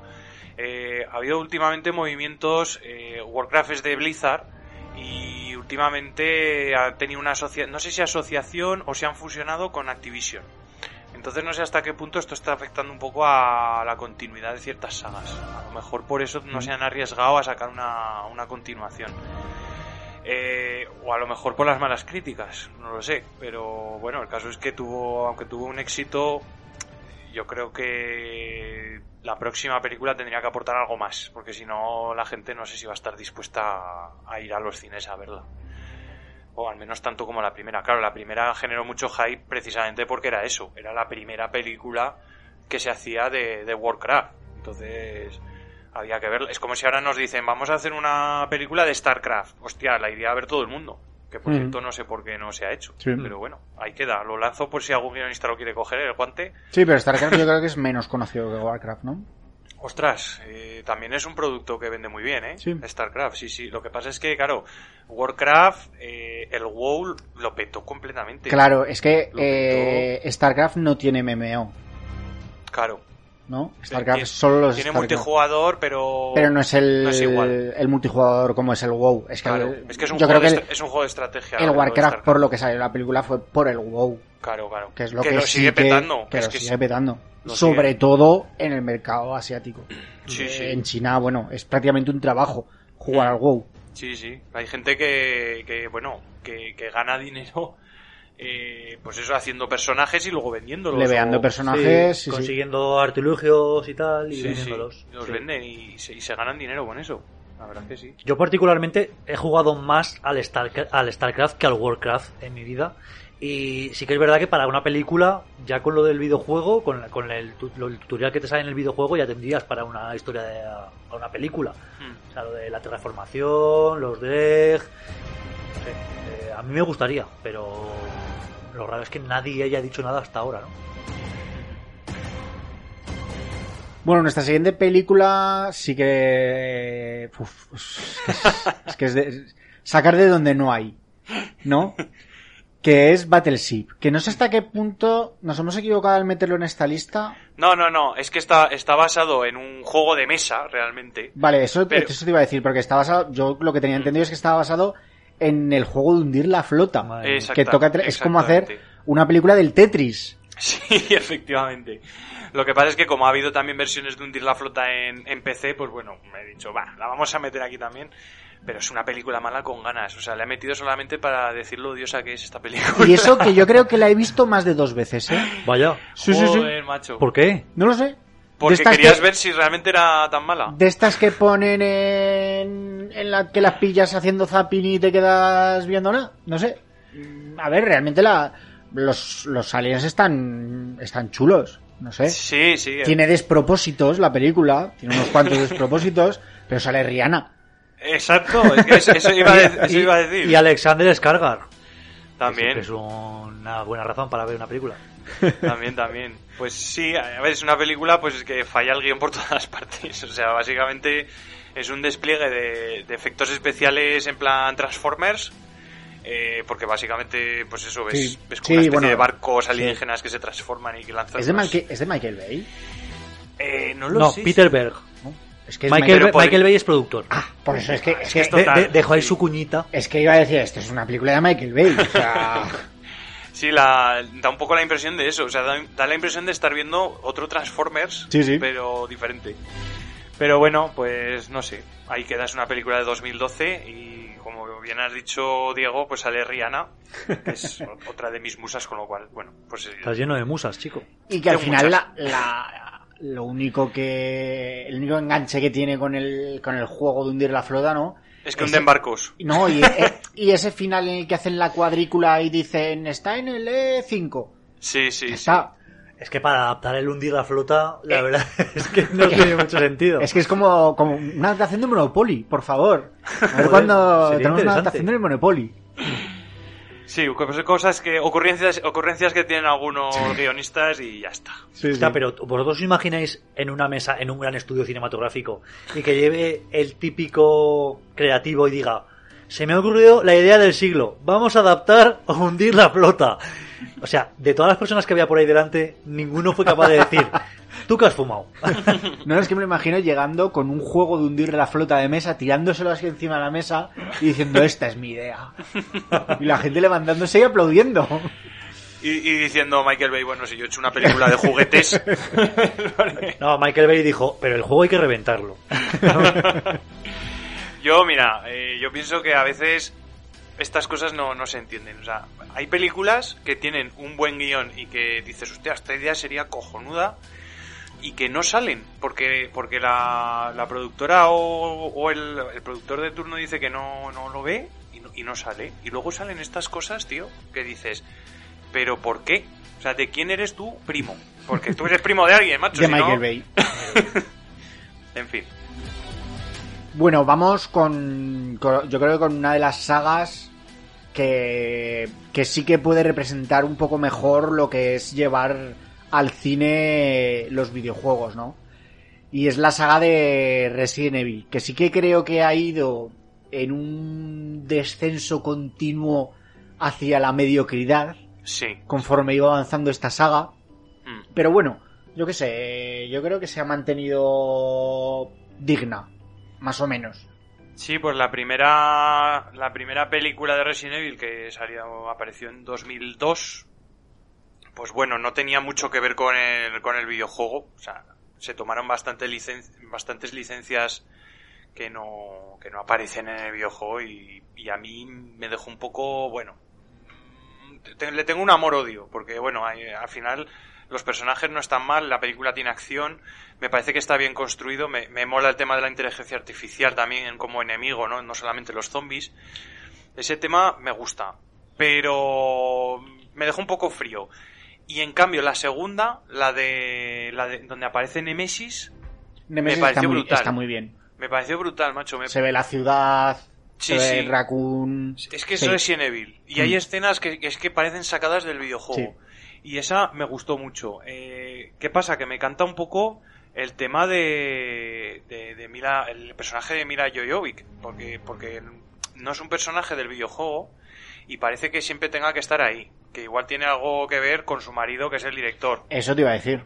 eh, Paul Anderson, que está ahí metido. Que ahí tenemos, si me lo permites, David, es el, uno de los dos nombres que vamos a nombrar que yo creo que son los todopoderosos de la, de la adaptación al cine de los videojuegos. No este es Paul Anderson, luego hablaremos de- del otro, que, que Paul Anderson tiene unas cuantas adaptaciones de, de videojuegos. No sé qué tiene Sí, este sí. hombre. Sí, bueno, incluso la, la futura Monster Hunter. O sea, que, que tiene, el tío tiene ahí, tiene ahí pitera. Está, no sé, no sé muy bien si es fan de los videojuegos o, o- o es que las, usa el, el tema del videojuego para hacer películas de acción y le sale bien la Sí. fórmula. A lo Mm. mejor sí. Pero, pero es verdad que después de, de la segunda de Resident Evil, a mí me pareció todo cuesta abajo. O sea, Mm. se, ha, se ha transformado en una franquicia tipo Fast and Furious, pero de zombies Sí. eh, es ac- acción irreal, totalmente desmedida, muchas veces sin sentido, intentando darle un trasfondo que luego al final no llega a ningún lado. Entonces, bueno, pues no me, no me parece que la franquicia haya llegado a, a ningún punto concreto, pero me quedo con esta segunda, la del 2004, que la verdad es que me gustó mucho y Nemesis está hecho brutal, o sea, está sacado del videojuego. Yo creo que disfruté hasta la tercera, que es, me parece Extinción, que es la Sí. del desierto, ya un rollo súper posapocalíptico y tal, porque me gusta mucho el- la ambientación posapocalíptica y más si es de zombies. Sí, Eh, me entra muy bien y está chulo. sí, Las pero... demás sí que creo que ya se han ido por otras movidas. Sí que tengo que decir que esta saga creo que todas las he ido a ver al cine con mi mujer porque tenía, tenemos ese cariño especial de que la primera película fuimos a verla justo después de acabarnos juntos eh, Resident Evil 3 Nemesis. ostras. Nos acabamos el juego y fuimos esa misma tarde a ver la, la película. Y a partir de entonces, pues no sé, como una tontada nuestra, Tradición. pues hemos ido a ver incluso, no recuerdo cuál, la que es en 3D. Sí, sí, sí, sé cuál dices. Que era una mierda bastante... Es, yo la vi y es que, claro, es una película hecha para el 3D. O Sí, sea, sí, sí. to- tiene todo escenas muy de cerca, muy impresionantes, pero si las ves en 3D, si las ves en pantalla plana, dices, "Puf, esto que, que no me Sí, dice sí, nada. Pero esa es la de, esa es la de la última, la de Final Chapter que salió tanto en 2D o 3D o una que salió solo en 3D, lo que dices tú. Eh, salió en 2D y en 3D, Ah, nada vale, más. pues es, es la que fui yo a ver al cine, pero yo la vi en 2D, que es la de Final Chapter, que es la, la, la sexta y última. Es Que la os del puedo decir edificio- que me quedé dormido. La del edificio, ¿puede ser? No me acuerdo, me es quedé que no me acuerdo. Es la que sale Pyramid Head y no sé. ahí- Tengo ya un Sí. Sale. Wesker también, salen un poco los personajes así más icónicos, pero es todo luchas en plan Matrix. O sea, Sí, sí, sí. ¿qué dices tú? Sí, ¿Pero esto sí. qué es? Porque eso es luego es otro, otro tema, que Mila Jovovich ya parece inmortal, hace de todo, ya parece una, su- vamos, una superheroína sacada de Marvel. Es lo que me rompe un poco y me saca de la película, ¿no? Pero es que son películas que están hechas con poco dinero y te porque la primera, por ejemplo, se hizo con 33 y se obtuvo un- un- una recaudación de 102. Pero es que la última, que la gente podría estar más cansada, te la hicieron con 40 millones de dólares y te recaudó 312. Joder. O sea, es que no está nada mal. Es que si mañana te sacas en una séptima, pues también tendría su éxito. O sea, que arrastra mucha gente al cine. Entonces, pues normal que las haga este tío. Sí, sí. Sí, sí, claro. Creo que ya no tienen nada que ver con los videojuegos. No. Han seguido su, su estela propia de las películas. Claro, porque videojuegos, ¿vosotros sabéis hasta cuál llegaron? Sí. En adaptación. No, no, no, en, en- en videojuego, porque yo jugué, yo jugué a los dos primeros. Sí, a ver, eh, numer- Tienes numerario hasta 7 el- hasta el 7, van a sacar el 8. y luego hay dos o tres intermedios, ¿no? Sí, va- van a sacar el 8 y luego tienes el, el remake del Resident Evil 2, el remake del Resident Evil 3, que también lo han hecho. Sí, pero luego está el Code Verónica. Claro, Code Verónica, tienes, eh, tienes también uno que es eh, Umbrella Chronicles, que era para Wii, tienes The Dark Chronicles, que también era para Wii. Hay un- unos cuantos videojuegos por ahí que tienen que ver con la saga también, pero que está Resident Evil 0, está... Bueno, Sí, hay, un, hay un un montón, montón, un montón de, de videojuegos. Pero aún así, en, en las películas, sí que es verdad que en cada película te sueltan algún, alguna referencia al videojuego, pues algún personaje Sí, que es de la saga, pero ya no tiene nada que ver. O sea, llega un momento ya que no... En Resident Evil no hay superhéroes. No, no. Básicamente eres un tío normal que intenta sobrevivir. Cogieron el universo, cogieron a, a la corporación Umbrella, cogieron a los, a los tres o cuatro personajes principales y se hicieron su propia movida en la Sí, cabeza. sí, sí. Muy bien, pasamos a, a la siguiente, que creo que, aunque yo solo he visto una, creo que hay alguna más. Es Silent Hill. Y yo en su momento, cuando vi Silent Hill, en el momento en el que la estrenaron, dije, hostia, creo que es la mejor adaptación de un videojuego que se ha hecho hasta ahora. En el momento en el que, salió Silent Hill, la original. Silent Hill de 2006. La verdad es que a mí me gustó bastante. Es, no sé, me, me pareció una película muy, muy correcta, sin, sin filigranas, o sea, sin, sin peliculeradas como en Resident Evil. Y, y bastante fiel al videojuego. La verdad es que me, me gustó mucho la ambientación, me gustó el terror que hay. Y, y no sé, la, vi- la vi bastante potable. No sé qué recepción tuvo, porque la verdad es que no tuvo mucho, No. mucho, no sé, no tuvo mucha, mucha, mucho marketing ni, ni la escuchaste por ahí mucho anunciada, ¿no? Cuando salió y tal. Tampoco creo que sea el juego más famoso. Ostras. Ya, pero entre Silent Hill y Resident Evil, creo que es más mainstream Resident Evil, ¿no? Sí, sí, pero es que yo creo que no era exactamente lo mismo, porque claro, eh, Resident Evil siempre ha sido más eh, un survival horror de acción y Silent Hill era más un miedo psicológico, Sí. ¿no? Y no era tanto no era tanto de matar bichos, sino más de escapar y de resolver puzzles y de y de escapar y de sobrevivir. Entonces, aparte la ambientación es totalmente diferente, porque claro, la, la ambientación de, de Silent Hill es, es más mística, ¿no? Por decirlo de algún modo. Hay, hay de todo, hay, hay fantasmas, hay demonios, hay, hay un poco de todo mezclado, no es solamente zombies, ¿no? Como es en Resident Evil. Pero, pero no sé, a mí la adaptación de la película la verdad es que me, me pareció curiosa y me, no me decepcionó mucho. Yo, la ambientación me parece muy chula hecha. Sí. Sobre todo al ser de terror, me, quizá me entra, me entra mejor. Hmm. Ese momento de cambio entre, entre un universo y otro, ¿no? Sí. Eh, esos universos paralelos en los que vive Silent Hill, entre el- la luz y la, y la oscuridad, me parece que están, que están muy chulos hechos. Hmm. voy a hacer un spoiler, pero ese descubrimiento al final de que, de que Son Bean y, y su mujer están en los dos universos a la vez, pero en las dos Silent Hill distintos, Hmm. a mí me, me moló mucho, la verdad. Sí, sí, está, está muy bien llevada a pantalla y es lo que pasaba en el juego realmente. En el juego de repente sí. cambiaba todo tu Exacto. entorno, se convertía en un, en, en un juego, o sea, en- como en una ciudad de infierno y luego de repente cambiaba y era otra vez Silent Hill normal. Y eso está muy bien llevado a la pantalla, la verdad. Y yo creo que es que los juegos de terror es más fácil llevarlos a pantalla que, lo, que juegos de acción o juegos que no tienen un guion así muy desarrollado, ¿no?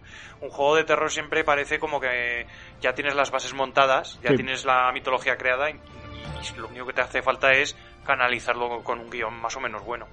Y, y la idea es bastante original, la de Silent Hill. La verdad es que me, me gustó cómo lo llevaron a la pantalla, sí. A mí la, la, la escena de las enfermeras me parece que está Sí. chulísima. Chulísima, chulísima. Hay un montón de entregas también de videojuegos, o Sí. sea, porque últimamente se han hecho incluso remakes y tal.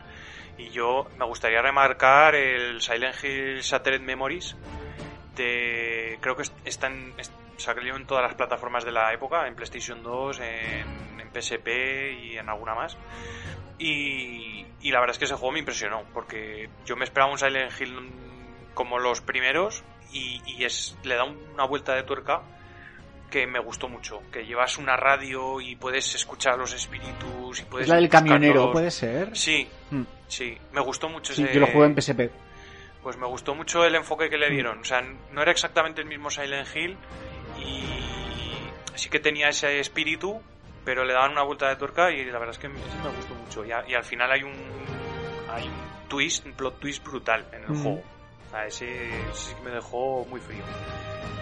Y pasamos a la siguiente, de la que no voy a decir nada porque soy un auténtico hater de- del juego. Me parece un- una cosa infumable.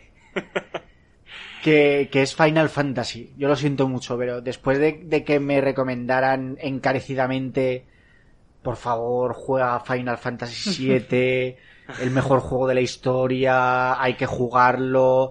Tengo un amigo personal mío, muy amigo, que, reconoce que, suspendió segundo de la ESO para poder pasarse el juego al completo. Y me parece un juego infumable en el que hay que leer más que jugar. Pues mira, yo soy muy fan de Final Fantasy, ¿vale? Me gusta mucho el 7, me gusta el 8, el 9. Me gustan prácticamente todos los, los antiguos. Luego ya los más nuevos me ha costado más entrar. Pero. Pero tengo que decir que no es un juego para todo el mundo. Sea, son juegos que realmente buscan un público. un cierto público específico. Es verdad que hay que leer mucho. Es verdad que tiene una historia complicada. Final Fantasy VII además tenía problemas de traducción gordos, muy gordos, y los fans me entenderán a lo que me refiero. Hay memes por ahí, muchos. Las peleas me parecen aburridísimas. Yo es que lo de las peleas en. Las peleas por turnos, por turnos me eh, parecen- claro, es que de- son, son un poco especiales. O sea, es- eh, no es para todo el mundo. Eh, Si eres más de juegos más dinámicos y más de acción, igual te, pare- te pueden parecer lentas. Eso es verdad. Es, es un juego como de estrategia, ¿no? Y que Sí. tienes tiempo para pensar lo que vas a hacer. Entonces, claro, que te den tiempo para hacer tu próximo movimiento, hay gente que eso le mola y que, y le gusta sacar jugo a todas las acciones, pero hay otra gente que le ralentiza el juego. Claro, dice, joder, me he pegado aquí 15 minutos con un tío, al final me ha matado, ahora me tengo que volver a enfrentar a otros 15 minutos que encima hago cuatro acciones. Pues yo, yo puedo entender que no es para todo el mundo. Pero, pero bueno, a lo que la película se refiere, a mí me decepcionó bastante. Bueno, la la verdad. ha tenido unas críticas malísimas. Me decepcionó mucho porque yo ya me imaginaba que, que no me iban a sacar a, a personajes de los videojuegos porque si algo se, si en algo se caracteriza Final Fantasy es que en cada videojuego son personajes nuevos, incluso el mundo es, es diferente. Hay unas reglas básicas de ese universo que no se tocan, ¿vale? Por ejemplo, pues la magia, las invocaciones, pues hay ciertas cosillas, incluso hay personajes que aparecen en todas las sagas pero, pero haciendo de personajes diferentes.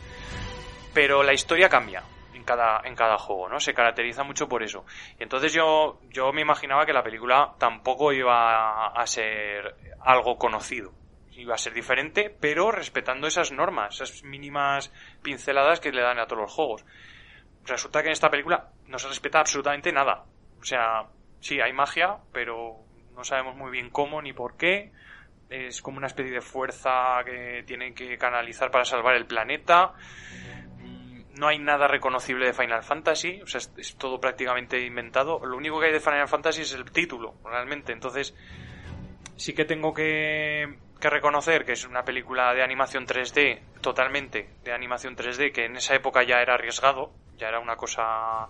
Y además estuvo bien vista en cuanto a calidad gráfica, porque la verdad es que eh, cuando la ves, pues no ha envejecido muy mal el CGI, pero joder, es que el guion pff, es que no hay ni para los fans ni para el público general, o sea, no se queda ahí en dos, entre dos tierras que no va a ningún lado.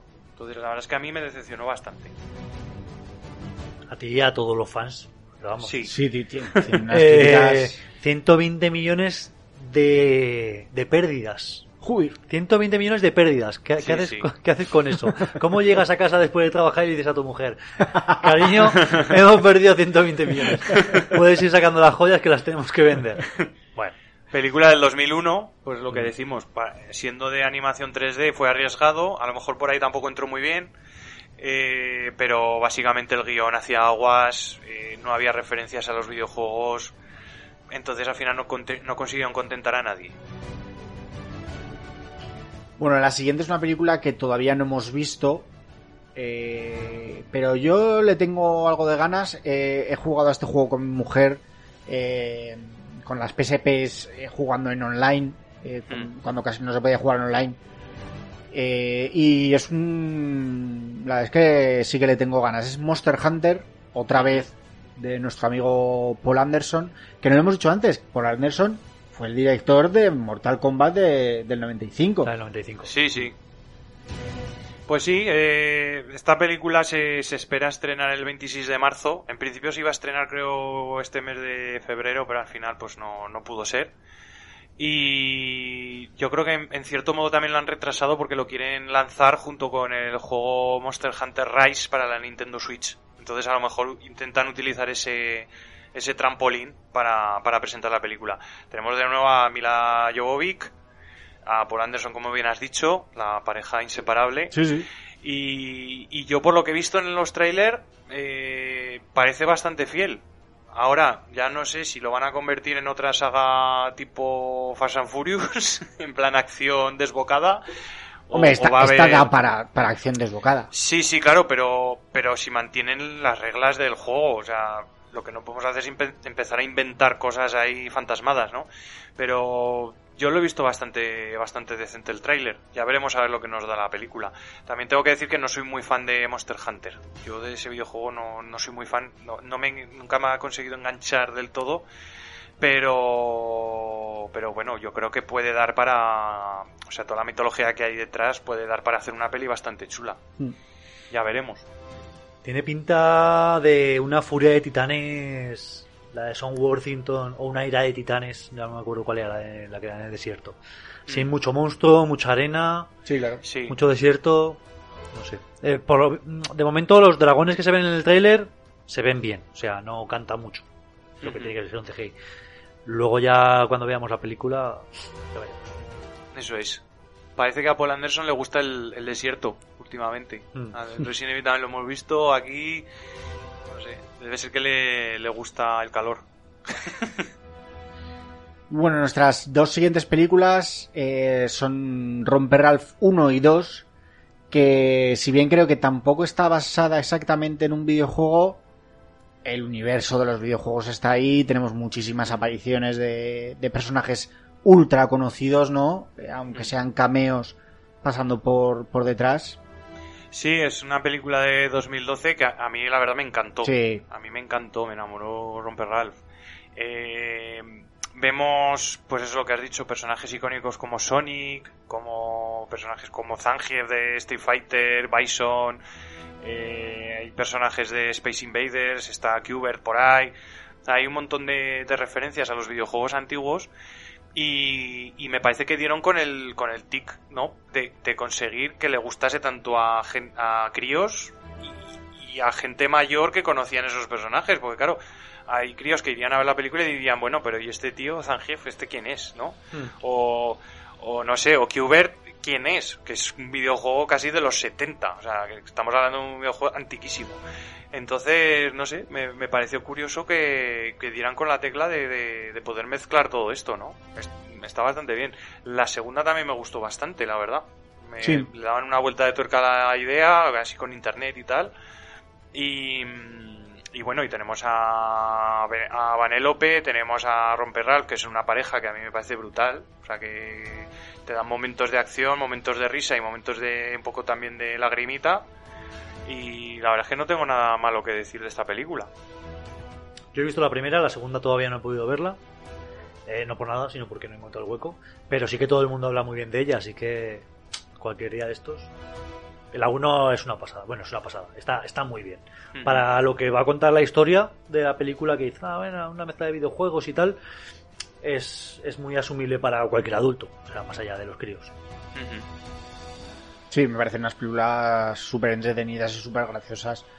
Más allá de los, de los cameos que tenemos de, de los videojuegos y tal, nos enseñan un poco como ese posible mundo detrás de las máquinas arcade en la que estos personajes pues tienen que tienen que descansar cada vez que cierran esos recreativos, ¿no?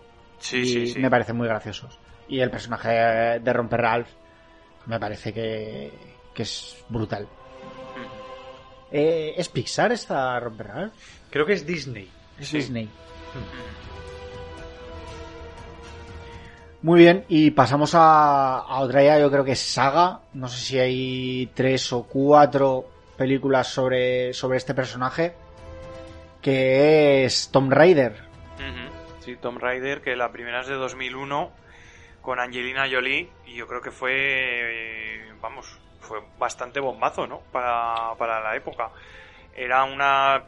Claro, es, estamos viendo que todas estas películas de videojuegos eran un poco de esa época, ¿no? De los 90 y principios de los 2000 y que, que estaba basado en videojuegos ya que estaban empezando a ser ya viejos, porque bueno, Tomb Raider ya es un videojuego que tenía unos años y a mí Angelina Jolie la verdad es que me convenció bastante como, como Tomb Raider.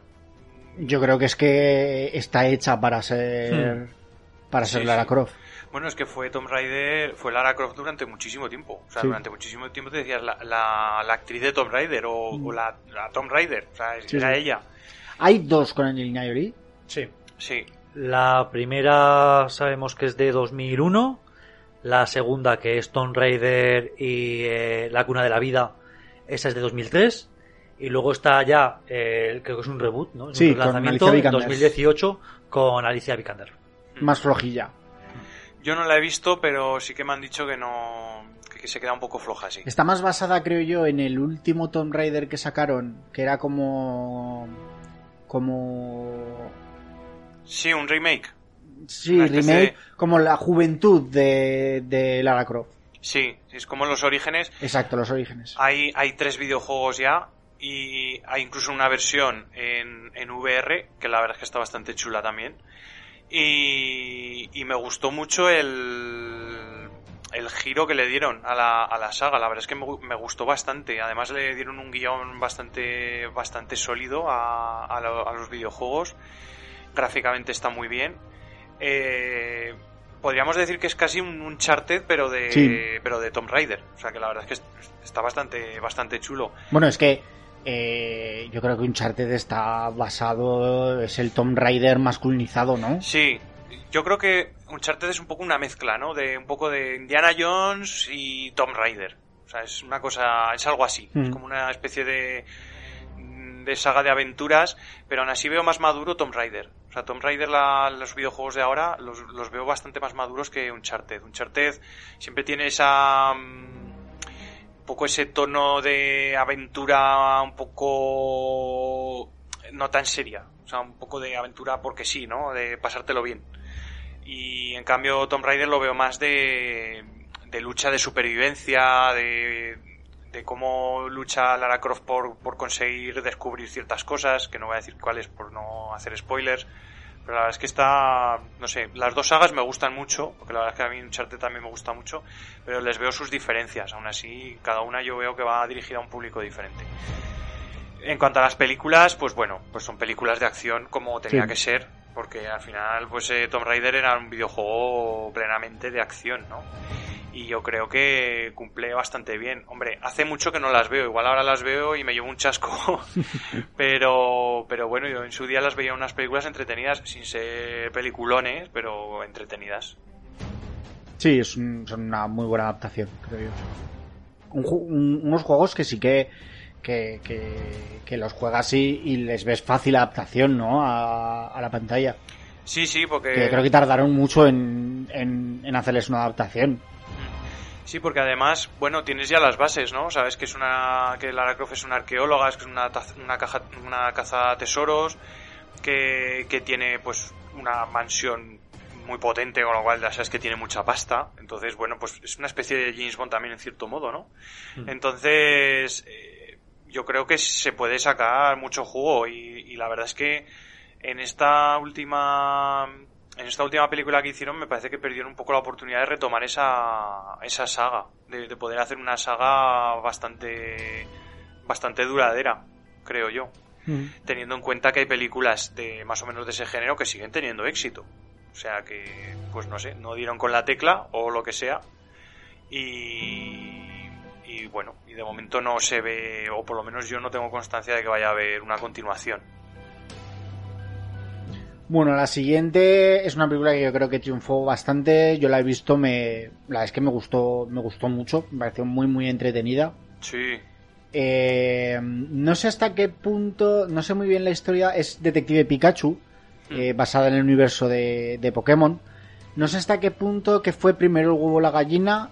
No sé si eh, la serie es una es un videojuego que tiene una serie paralela.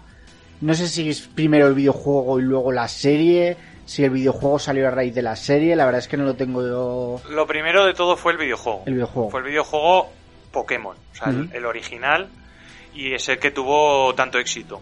Lo que pasa es que aquí en Occidente no tuvo tanto éxito a lo mejor hasta que salió la serie. Y entonces ya con la serie empezó a, a hacerse ya más famoso pues Pokémon en la Game Boy en- y tal, y ya se, puso- se empezó a desarrollar mucho más. Pero sí que es verdad que el, el videojuego fue lo primero y en Japón lo petó. O sea, fue un, una, fue una especie de Tamagotchi nivel 20, ¿no? O sea, Mm. fue como wow. O sea, y los japoneses lo fliparon.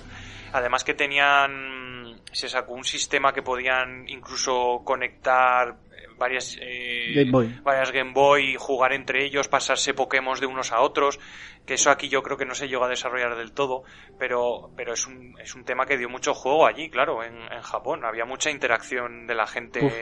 en el metro y en todos sitios. En la era premóvil. Claro, claro, que no, eso era, vamos, una revolución, no existía, ¿no?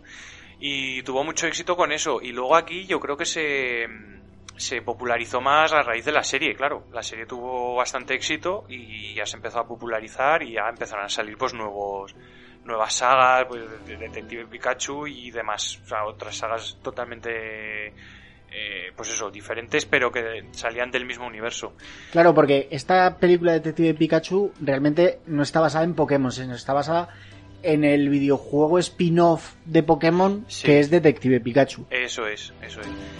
Y a mí me pareció muy divertida. Es una película de 2019. Me resultó curioso que Pikachu tuviera la voz de, Ryan Reynolds. la verdad es que parecía un poco como si lo hubiera poseído Deadpool, ¿no? Entonces no se me hizo, me hizo gracia. Y, y la verdad es que es una película que es entretenida. A mí, a mí me gustó mucho. Yo la vi en el cine. Además, me acuerdo que la fui a ver yo solo porque dije, "Bah, bueno, de esto una tarde que tienes tonta. Y- y me gustó muchísimo. Me pareció, además, incluso en algunos momentos entrañable. Y, y aparte que tienes, despierta cierto recuerdo de lo que tenías de, de los Pokémon, un poco ya, que a nosotros ya nos pilló un poco mayores. Pero bueno, aún así, pues yo creo que lo- algo de la serie vimos y algún videojuego hemos jugado todos alguna vez. Entonces, no sé, me, me gustó. La verdad es que me gustó, no me decepcionó para nada.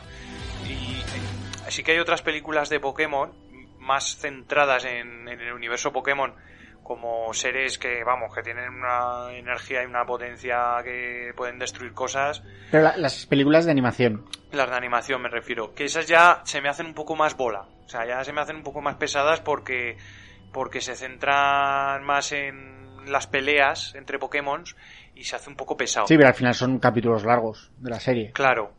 Entonces, esta, la verdad es que me pareció bastante más fresca y, Sí. y me gustó bastante más. Eh, la siguiente es una película que no he visto. Tampoco sé hasta qué punto es fácil eh, adaptar un videojuego de carreras a- al cine. Sé que aparece el actor de Breaking Bad, ¿puede ser? Como Sí, protagonista. Aaron Paul es aparece. Need of Speed. Eso es, Need for Need- Speed Need for Speed. de 2014 y uf, la he puesto porque la, tuve ocasión de verla en la tele. Y No. porque es una adaptación de videojuego Y y, porque es estamos hablando de ello. Pero, ostras, es que es muy mala, tío. Es que es muy mala. O sea, y. eh, es que el guion es totalmente incoherente. Es- el- se pega ahí el actor, pues como divagando de un lado para otro, con sus pensamientos. En eh, coche, supongo, porque es de lo los- que va. Hay cochazos, eso Claro. es verdad. Es que es como un Fast and Furious Mercadona, ¿no? Sí, efectivamente. Es un Fast and Furious de low cost. Por eso. Pero, pero claro, me faltará, me faltarán muchas cosas. Yo es que de Need for Speed eh, tenía un, tengo un recuerdo de los videojuegos de, de persecuciones por la policía, de carreras callejeras, que todo esto aquí no, no acabo de verlo. O sea, no, el, sí que lo veía en Fast and Furious, ¿no? En las primeras películas, que luego ya se ha ido un poco diluyendo. Pero es que en la en esta en esta Need for Speed yo me esperaba algo parecido a las primeras de, de Fast and Furious, ¿no? Y, y para nada. O sea, muy aburrida. Hay una carrera ahí que no tiene mucho sentido, que, que, que no hay emoción, además mal rodada, porque, porque las carreras luego si, si las ruedas bien y parece que hay acción, pues se, se hacen entretenidas, pero es que esta no se hace nada entretenida. O sea, no, no me gustó para nada. Muy low cost, 2014. Mal. No a la altura de la, del videojuego, ¿no? Que yo, Nada. yo sí que he jugado al videojuego y siempre me ha encantado, pero a mí es que me gustan mucho los juegos de coches. Pero esta película ni me llamó, ni siquiera la he visto. Y, y, y aún tuvo relativo, o sea, no fue ninguna cagada de taquilla, pero tuvo 200 millones de recaudación, así que para los 66 que contaba de presupuesto, salvo muebles. Creo que lleva también mucho del, del actor, ¿no? Que en ese momento estaba en, en lo más alto. Sí, con Breaking Bad. Muy bien, y pasamos a otra adaptación bastante penosa, creo yo, de un videojuego, que es Doom. Que creo que hace, no sé si el año pasado o el anterior, hubo otra nueva adaptación.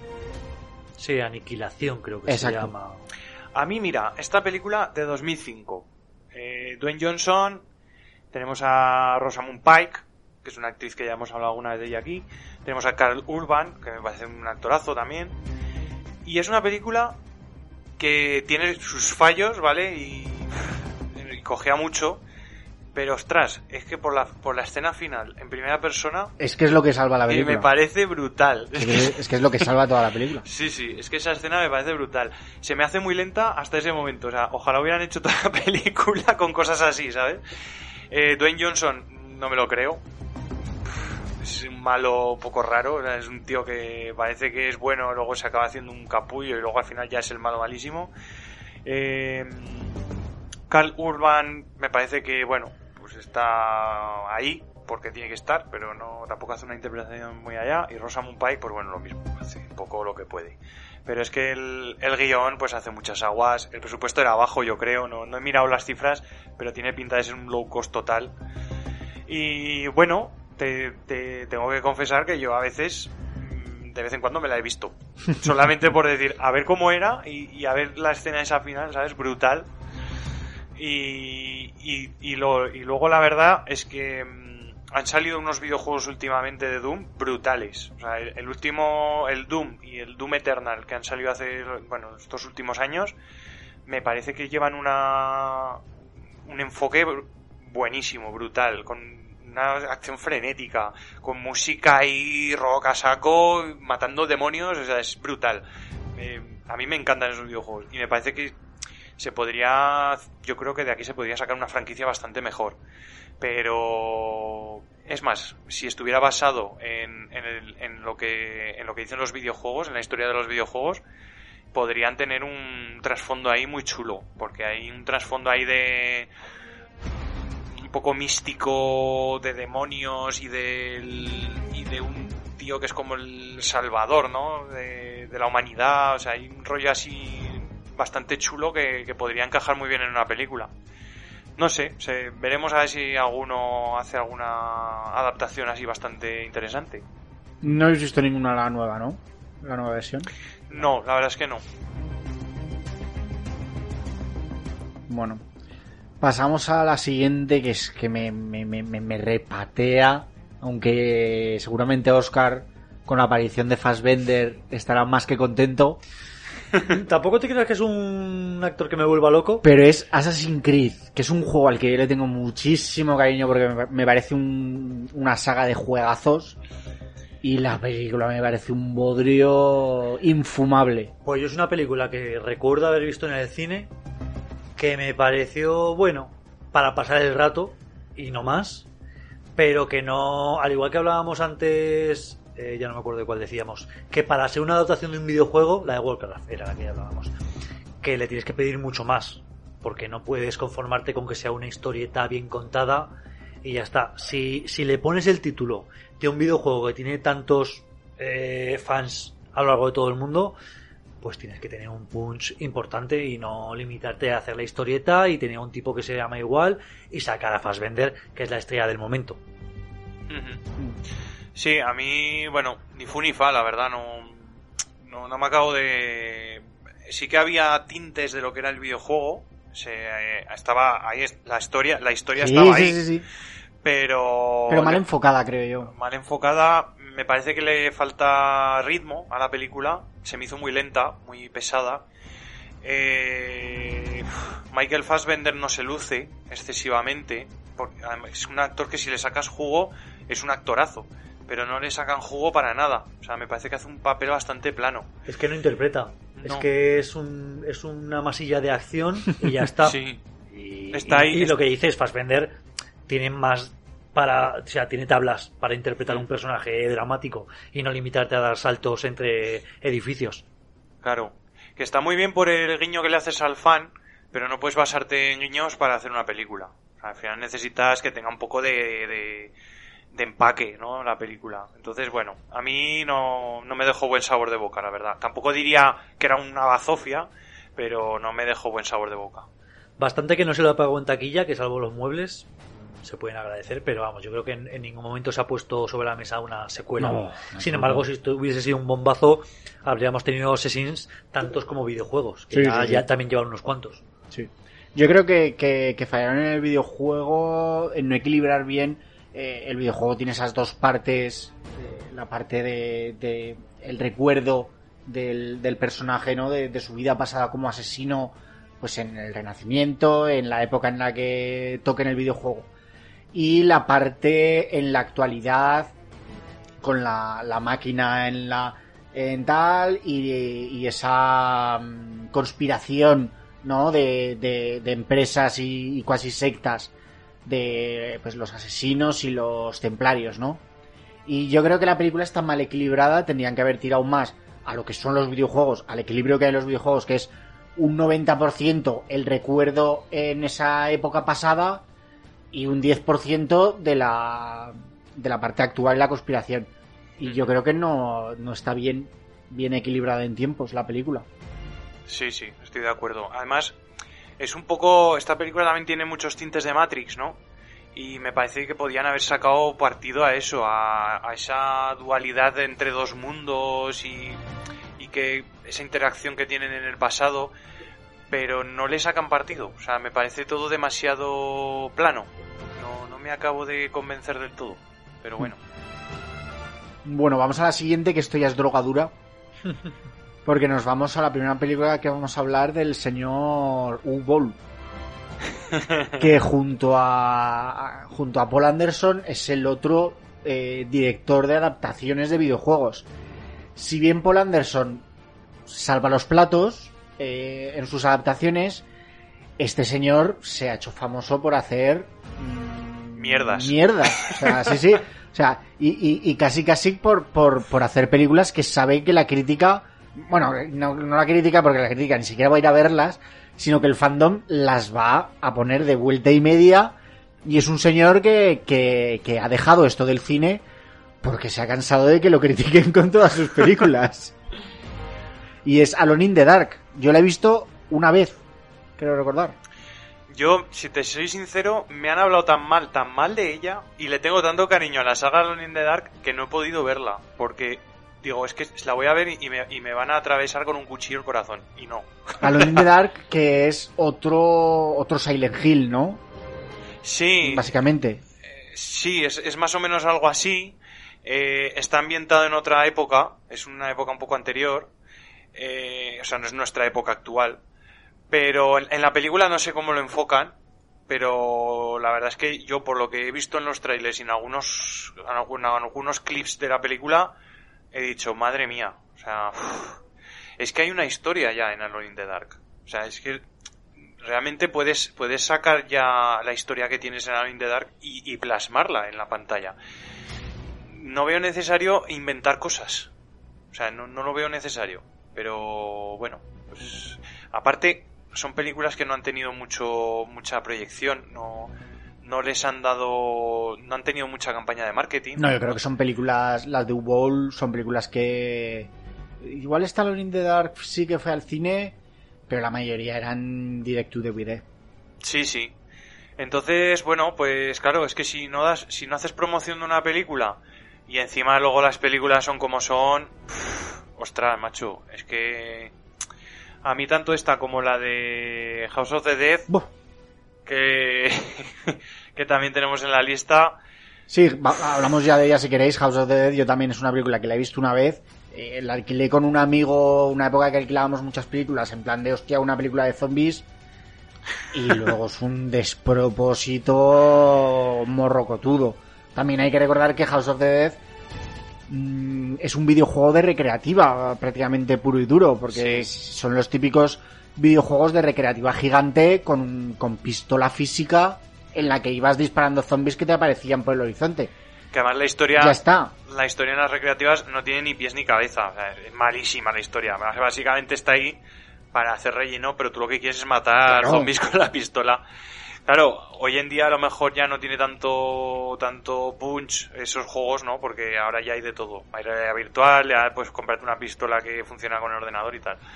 Pero cuando todo esto no existía, pues estos videojuegos tuvieron mucho éxito, en la- tanto en las recreativas como en algunas consolas que incluso sacaron algún, alguna adaptación. Eh, claro, sacar un guion de un videojuego así mm, es difícil. O sea, yo creo que te- directamente tienes que descartar lo que conoces del videojuego, ah, quitando esas pinceladas para que, pues para, para el típico fan que te va a mirar todo con lupa, pero, pero tienes que crear un guion desde cero. Y crear un guion bueno eh, con una película de bajo presupuesto de una franquicia que además sabes que vas a llevarte críticas de los fans porque el resto del mundo no conoce lo que es eso. Es, es- es difícil que alguien es difícil que, es- que salga exitoso. O sea, si haces una película así, para empezar tienes que hacer una superproducción. No, no puedes hacer algo serie B porque te vas a ir fatal. Creo yo, vamos. Sí. Es que si es una película que necesita medios, no la puedes hacer con 12 millones, como está hecha esta House of the Dead. Jo. Y pa- y- y- es, que, es que para ponerte a hacer una película mala, no te pongas. Pero Yo- es que es, es, yo creo es que es marca, mejor. marca U-Bowl. Joder, pues hubo. Sí, sí, sí. Pues si, si se retiró sería por algo. Sí, pues por eso. pues, Pero lo que te quiero decir, mm, yo no me pondría a hacer una película, una o- eh, ópera espacial que tiene que llevar efectos a tope con lo que tengo en la cuenta del banco, porque es imposible y me va a quedar como un churro. Entonces, antes que hacer una película mala, no la hagas. Adapta, adapta algo, no sé, no adaptes un videojuego, adapta una novela y hazla con toque dramático, no sé. No, no, pero es que este señor U-Bowl se ha especializado, se especializó en su momento en eso, en adaptar película, en adaptar videojuegos mal. Bueno, pues eh, supongo que las productoras terminaron por no darles dinero y ya está. Es en plan, ¿que quieres hacer una película? Con nosotros no, porque ya sabemos las películas que haces. Sí, sí. Bueno, y nuestra siguiente película es otra que le tengo junto a Super Mario Bros. Le tengo un montón de cariño, aunque sé que es mala hasta decir basta. Placer culpable. Sí, pero es otra de esas películas que vi de crío. También porque sale Alisa Milano, que es otro cruz mío de, de joven. Pero que, que no sé, ese rollito de, de, de bandas y tal me, me molaba. Y es Doble Dragón. No sé si vosotros la, la visteis en su momento. Yo, si la he visto, no me acuerdo. Pero yo creo que no la he visto. ¿Habéis jugado al videojuego? Sí, sí, por supuesto. Eh, no es que no sé, es que es me pasa lo mismo, yo creo, que con Street Fighter, ¿no? ¿Cómo sacas una historia de Doble Dragón? Sí. Es que Al final era un, un scroll de estos pseudo en tres dimensiones porque tenías fondo, ¿no? Sí. Donde moverte de dos personajes que iban luchando contra otros personajes que les salían sobre la marcha. claro. La película en realidad no tiene mucho que ver. Son dos hermanos que, que se enfrentan como una corporación. Es un mundo pseudo distópico. eh, en una ciudad creo que de Los Ángeles llena de llena de bandas muy al rollo de Warriors con con to- también un grupo como de como de hackers guays que intentan derrocar a la corporación y tal pero ¿qué queréis chicos? verla verla, no os gustará porque, porque ya no es, porque ya no estáis en el momento de que os guste esa película. Pero bueno, sale Lisa Milano. ¿Qué, también, qué os diga? también sale en comando. Sí, Con bueno. Schwarzenegger. y la película, jo, macho. No, pero a ver, eh, es que, es que eh, yo creo que también, ¿sabes qué pasa?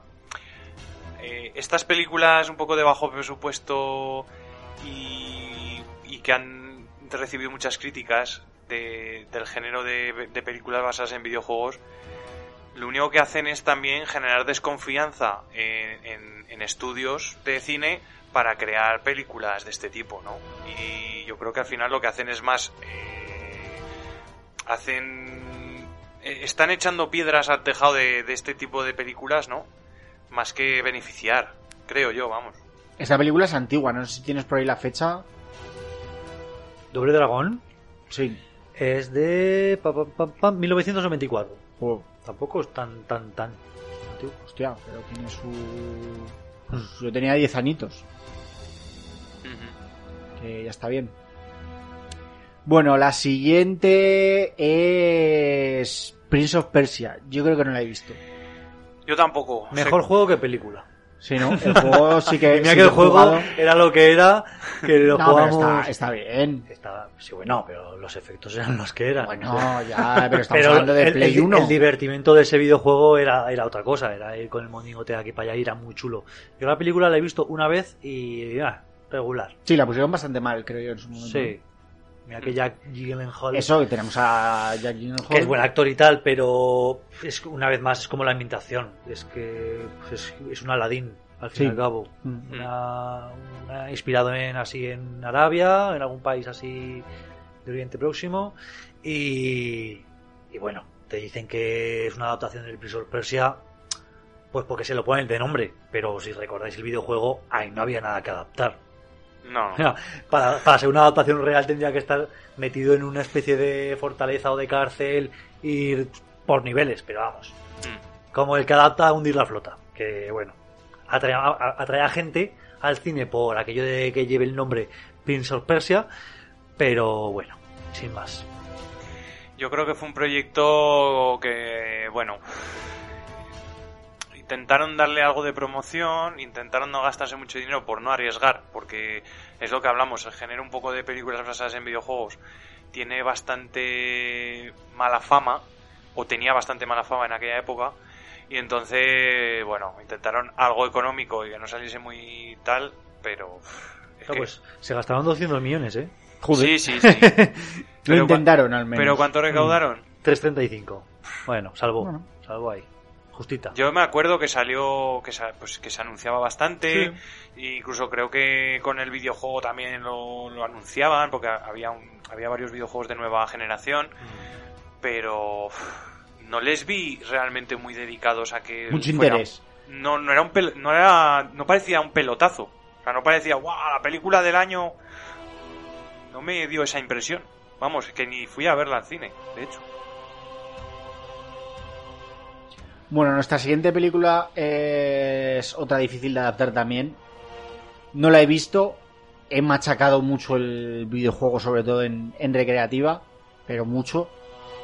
Que es Tekken. Hmm. ¿Habéis tenido la suerte de- o la desgracia de verla? No, pero es que a mí ni me sonaba que existiera una película. Es más, cuando empezamos a hablar de a ver qué películas podíamos meter en esta lista, pensé, hostia, pues con lo bien que habría estado una película de Tekken. Y luego vi que la habíais metido y es que fue directa a vídeo doméstico. Y por lo menos en Estados Unidos. Eh, se estrenó en algunos cines de Europa, pero vamos, en Estados Unidos, que es donde tendría que haber tenido el, estreno principal, fue directamente a, VHS. Así que, bueno, eh, sin pena ni gloria, ¿no? Y tenemos aquí a nuestro amigo Kari Taragawa. Kari Ta- Ita- Tagawa.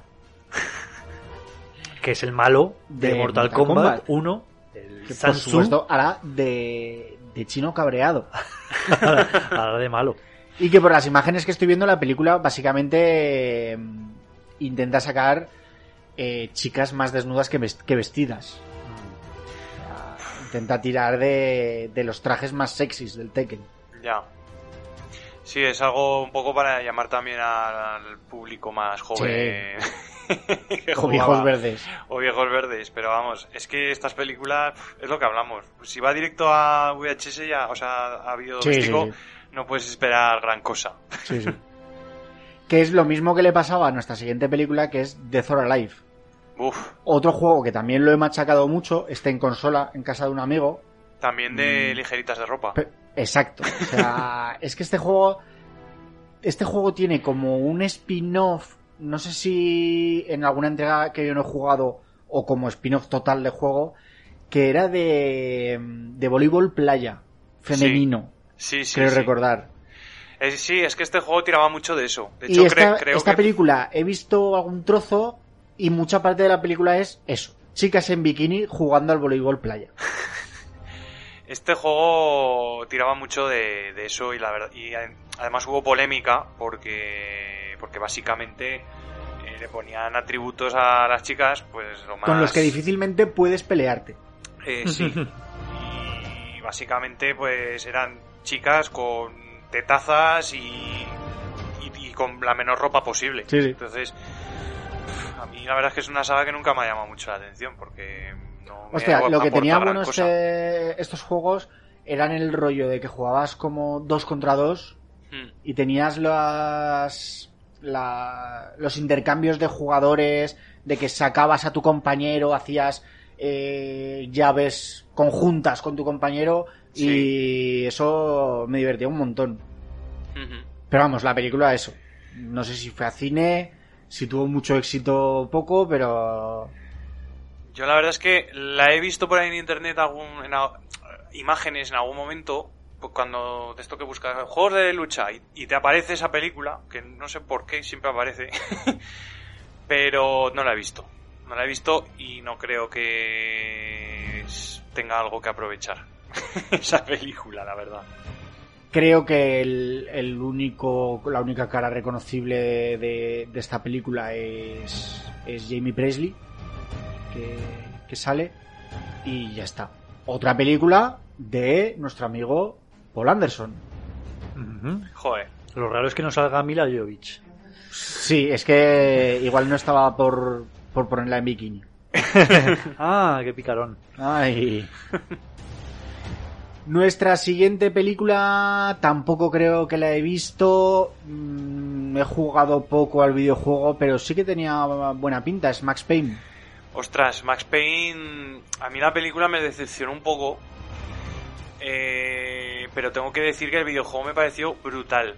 O sea, por lo menos el primero. El segundo ya me pareció un poco más de lo mismo y el tercero ya ni lo he jugado.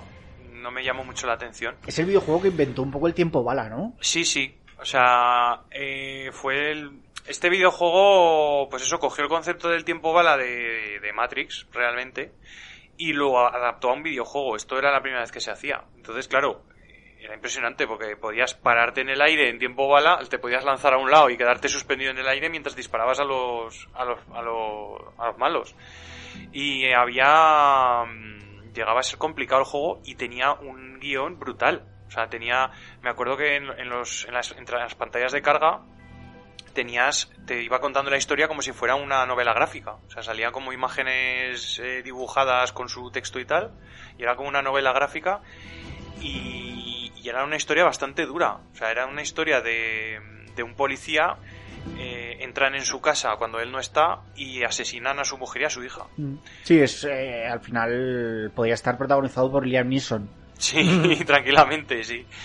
Y entonces la peli, eh, o sea, el videojuego trata un poco esa un poco su forma de de asimilar lo que había pasado, ¿no? De, de- de del asesinato brutal de su hija y de su madre.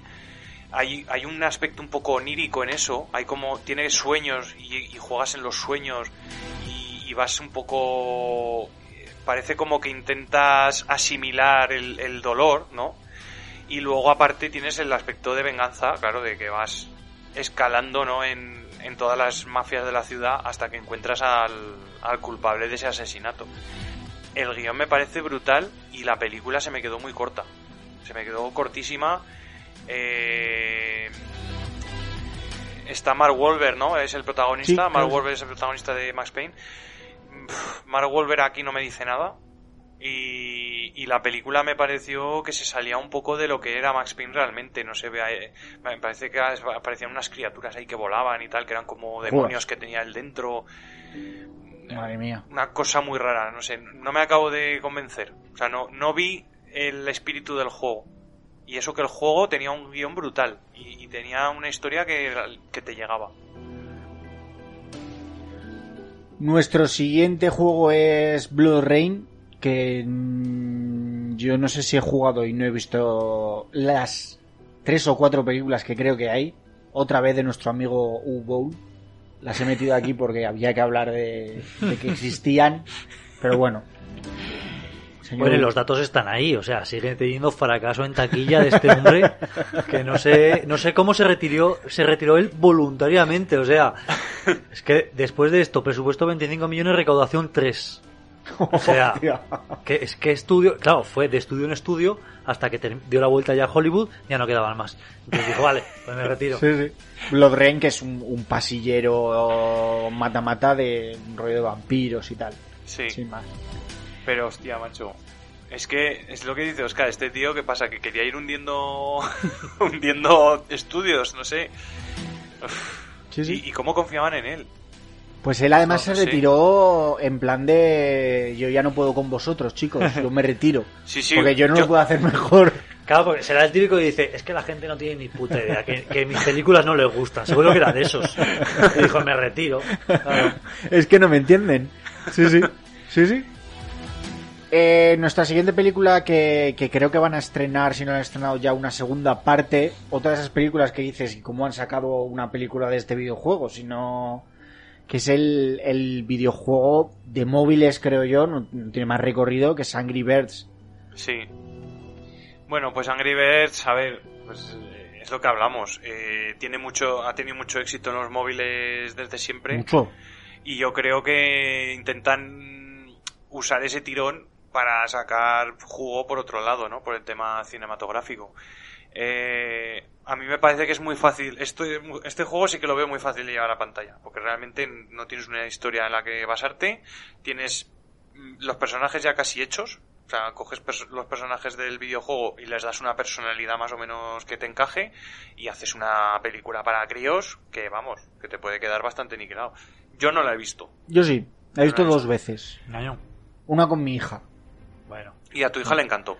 Sí, a mi hija le gustó. Pues ya está, éxito. Sí, sí, la verdad es que su público objetivo es ese y Claro. son muchos colores y pájaros enfadados que le decía a mi, a mi hija, pues a tope, ya está, ¿no? No, y que las cifras mm, responden, porque ha sido de éxito, tanto esa como la, pre- como la secuela, así que...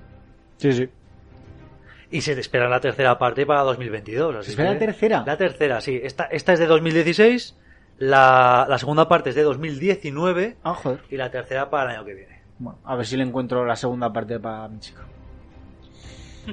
Y vamos ahora con un próximo lanzamiento que, que este sí que sí que tiene pinta de molar eh, y Sí. además hace poco han salido la confirmación de los actores que hostia a nivel y, y la historia a poco bien que lo hagan bueno el universo da para para sacar algo espectacular. Que es The Last, The Last of Us, Mm. una serie. Sí, sí. Me parece que se puede. Se puede sacar una serie de, de esta historia. Los, vamos, los videojuegos, yo creo que nadie. O, o bueno, habrá algún hater, pero yo creo que en definitiva son videojuegos buenos. A mí Mm. la historia me encanta. Es un mundo así posapocalíptico también que a ti te, te gustará. De eh, infectados. Diego. de infectados.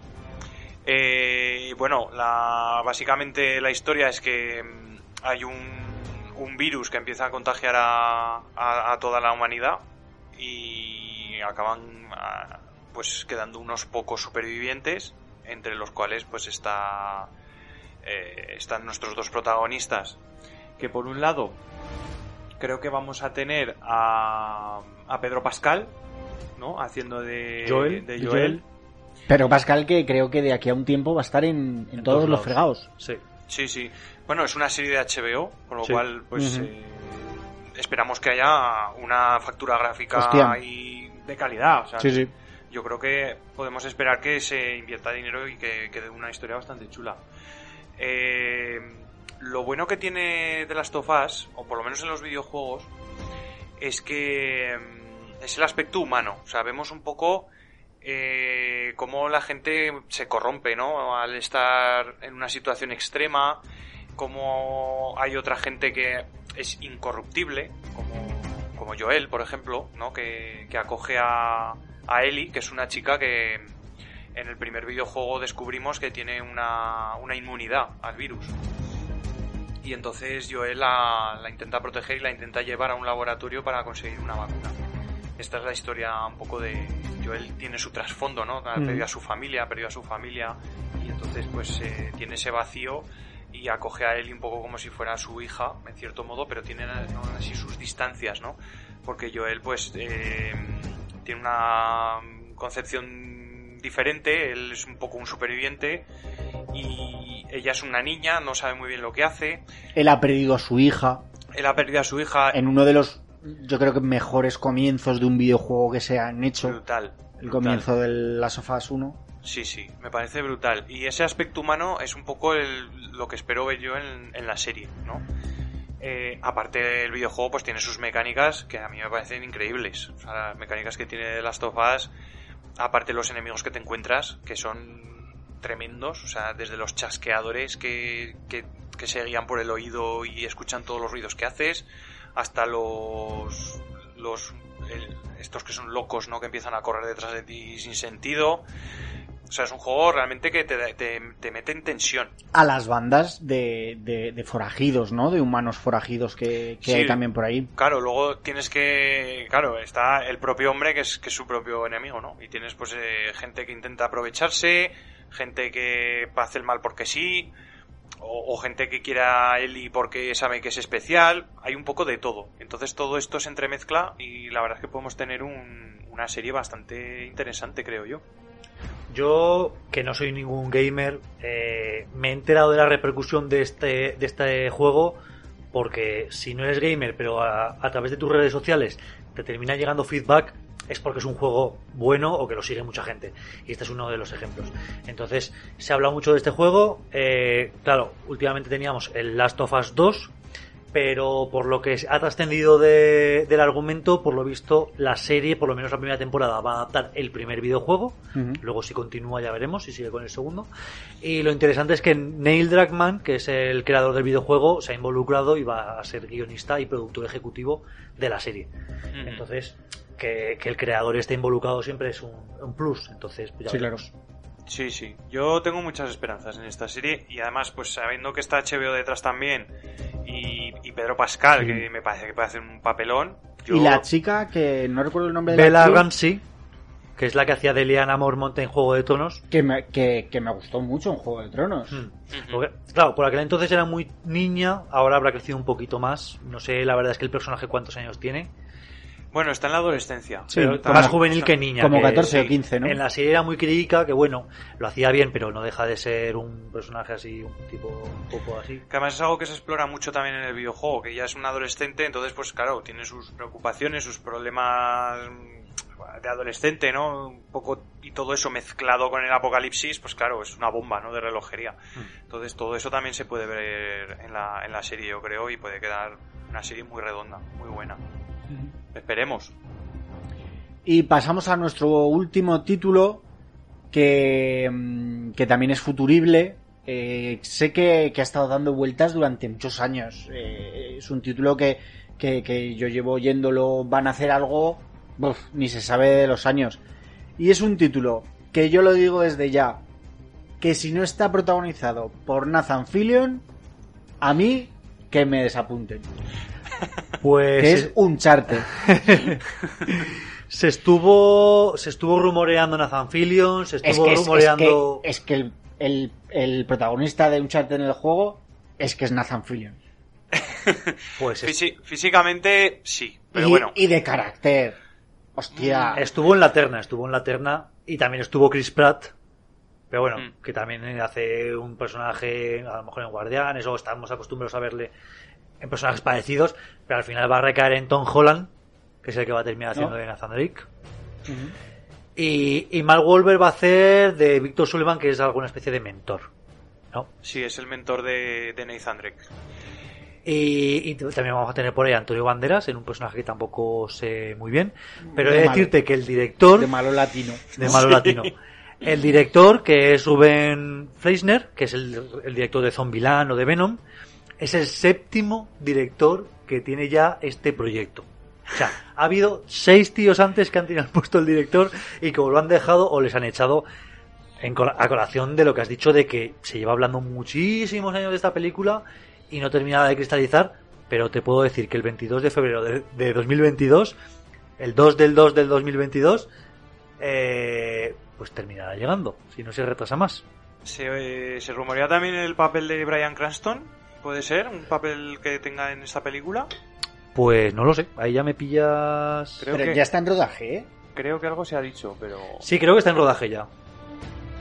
Pues bueno, a mí, mira, eh, Tom Holland no me desagrada, porque al final... No, En, pero muy joven para... Es que en Uncharted, aunque, aunque él es ya mayor, sí que hay flashbacks a lo que él, a lo que le pasaba de joven y que tiene repercusión en, en, la- en- en el tiempo actual, ¿no? Entonces yo creo que van a empezar con eso, con una especie de joven. Nathan Drake y que va a ir eh, desarrollándose. Mm, A mí la impresión que me da es que quieren hacer una saga. Yo espero que sea así y que sea buena, claro. Si la van a hacer Todo dependerá de manera, la primera. La Claro. saga la tendrá si la primera es buena, si no...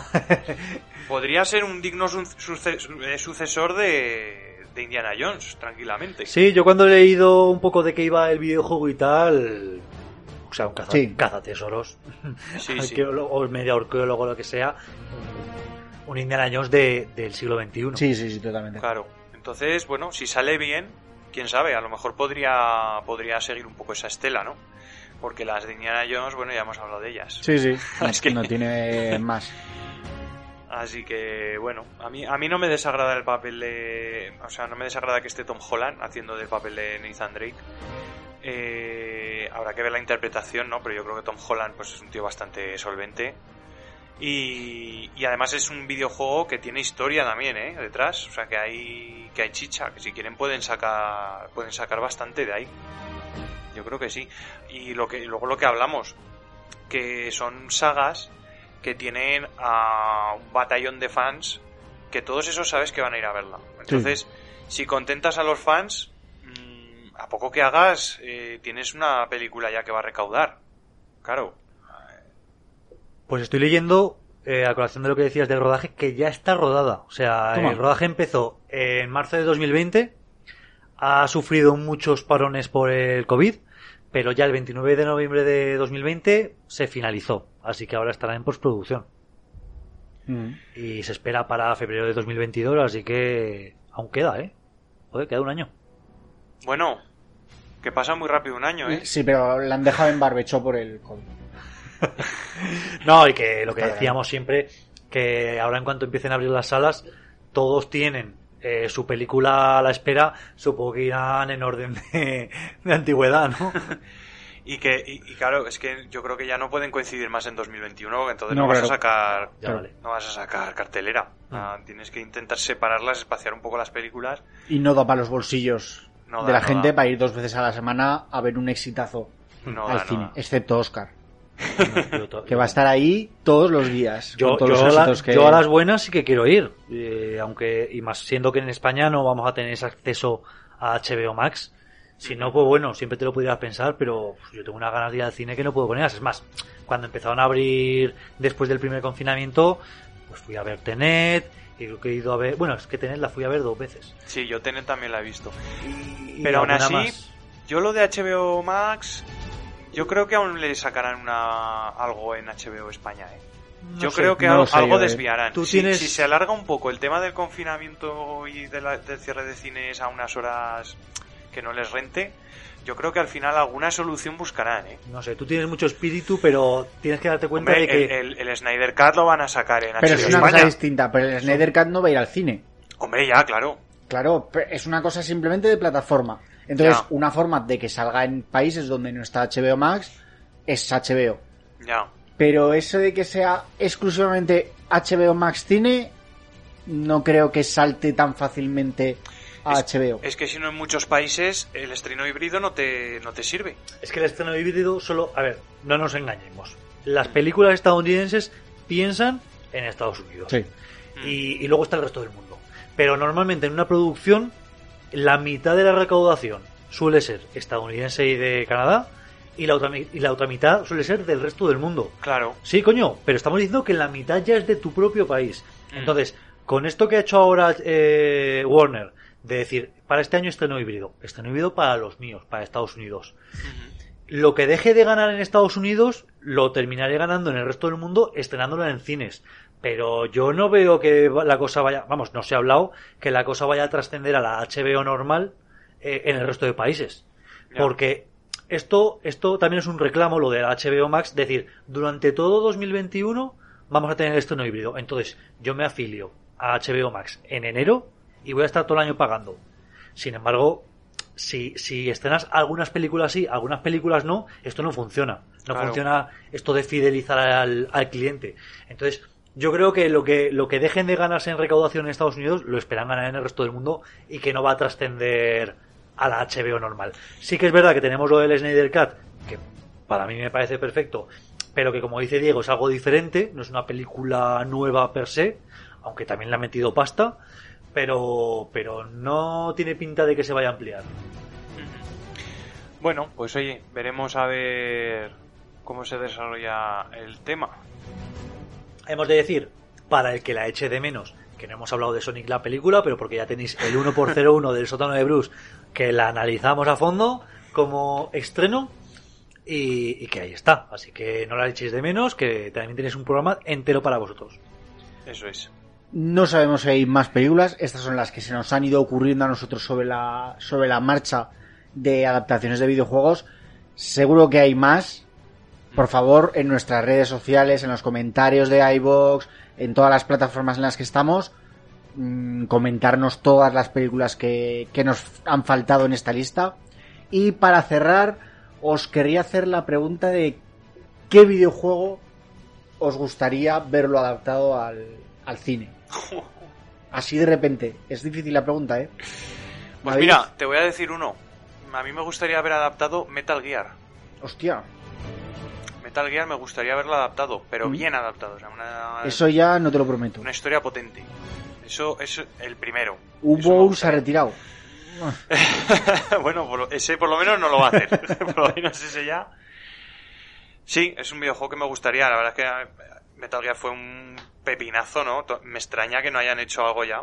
Y bueno, claro, esto tendrá los derechos Hideo Kojima y posiblemente ya los haya traspasado a Sony. Me parece que los traspasó a Sony cuando rompieron peras.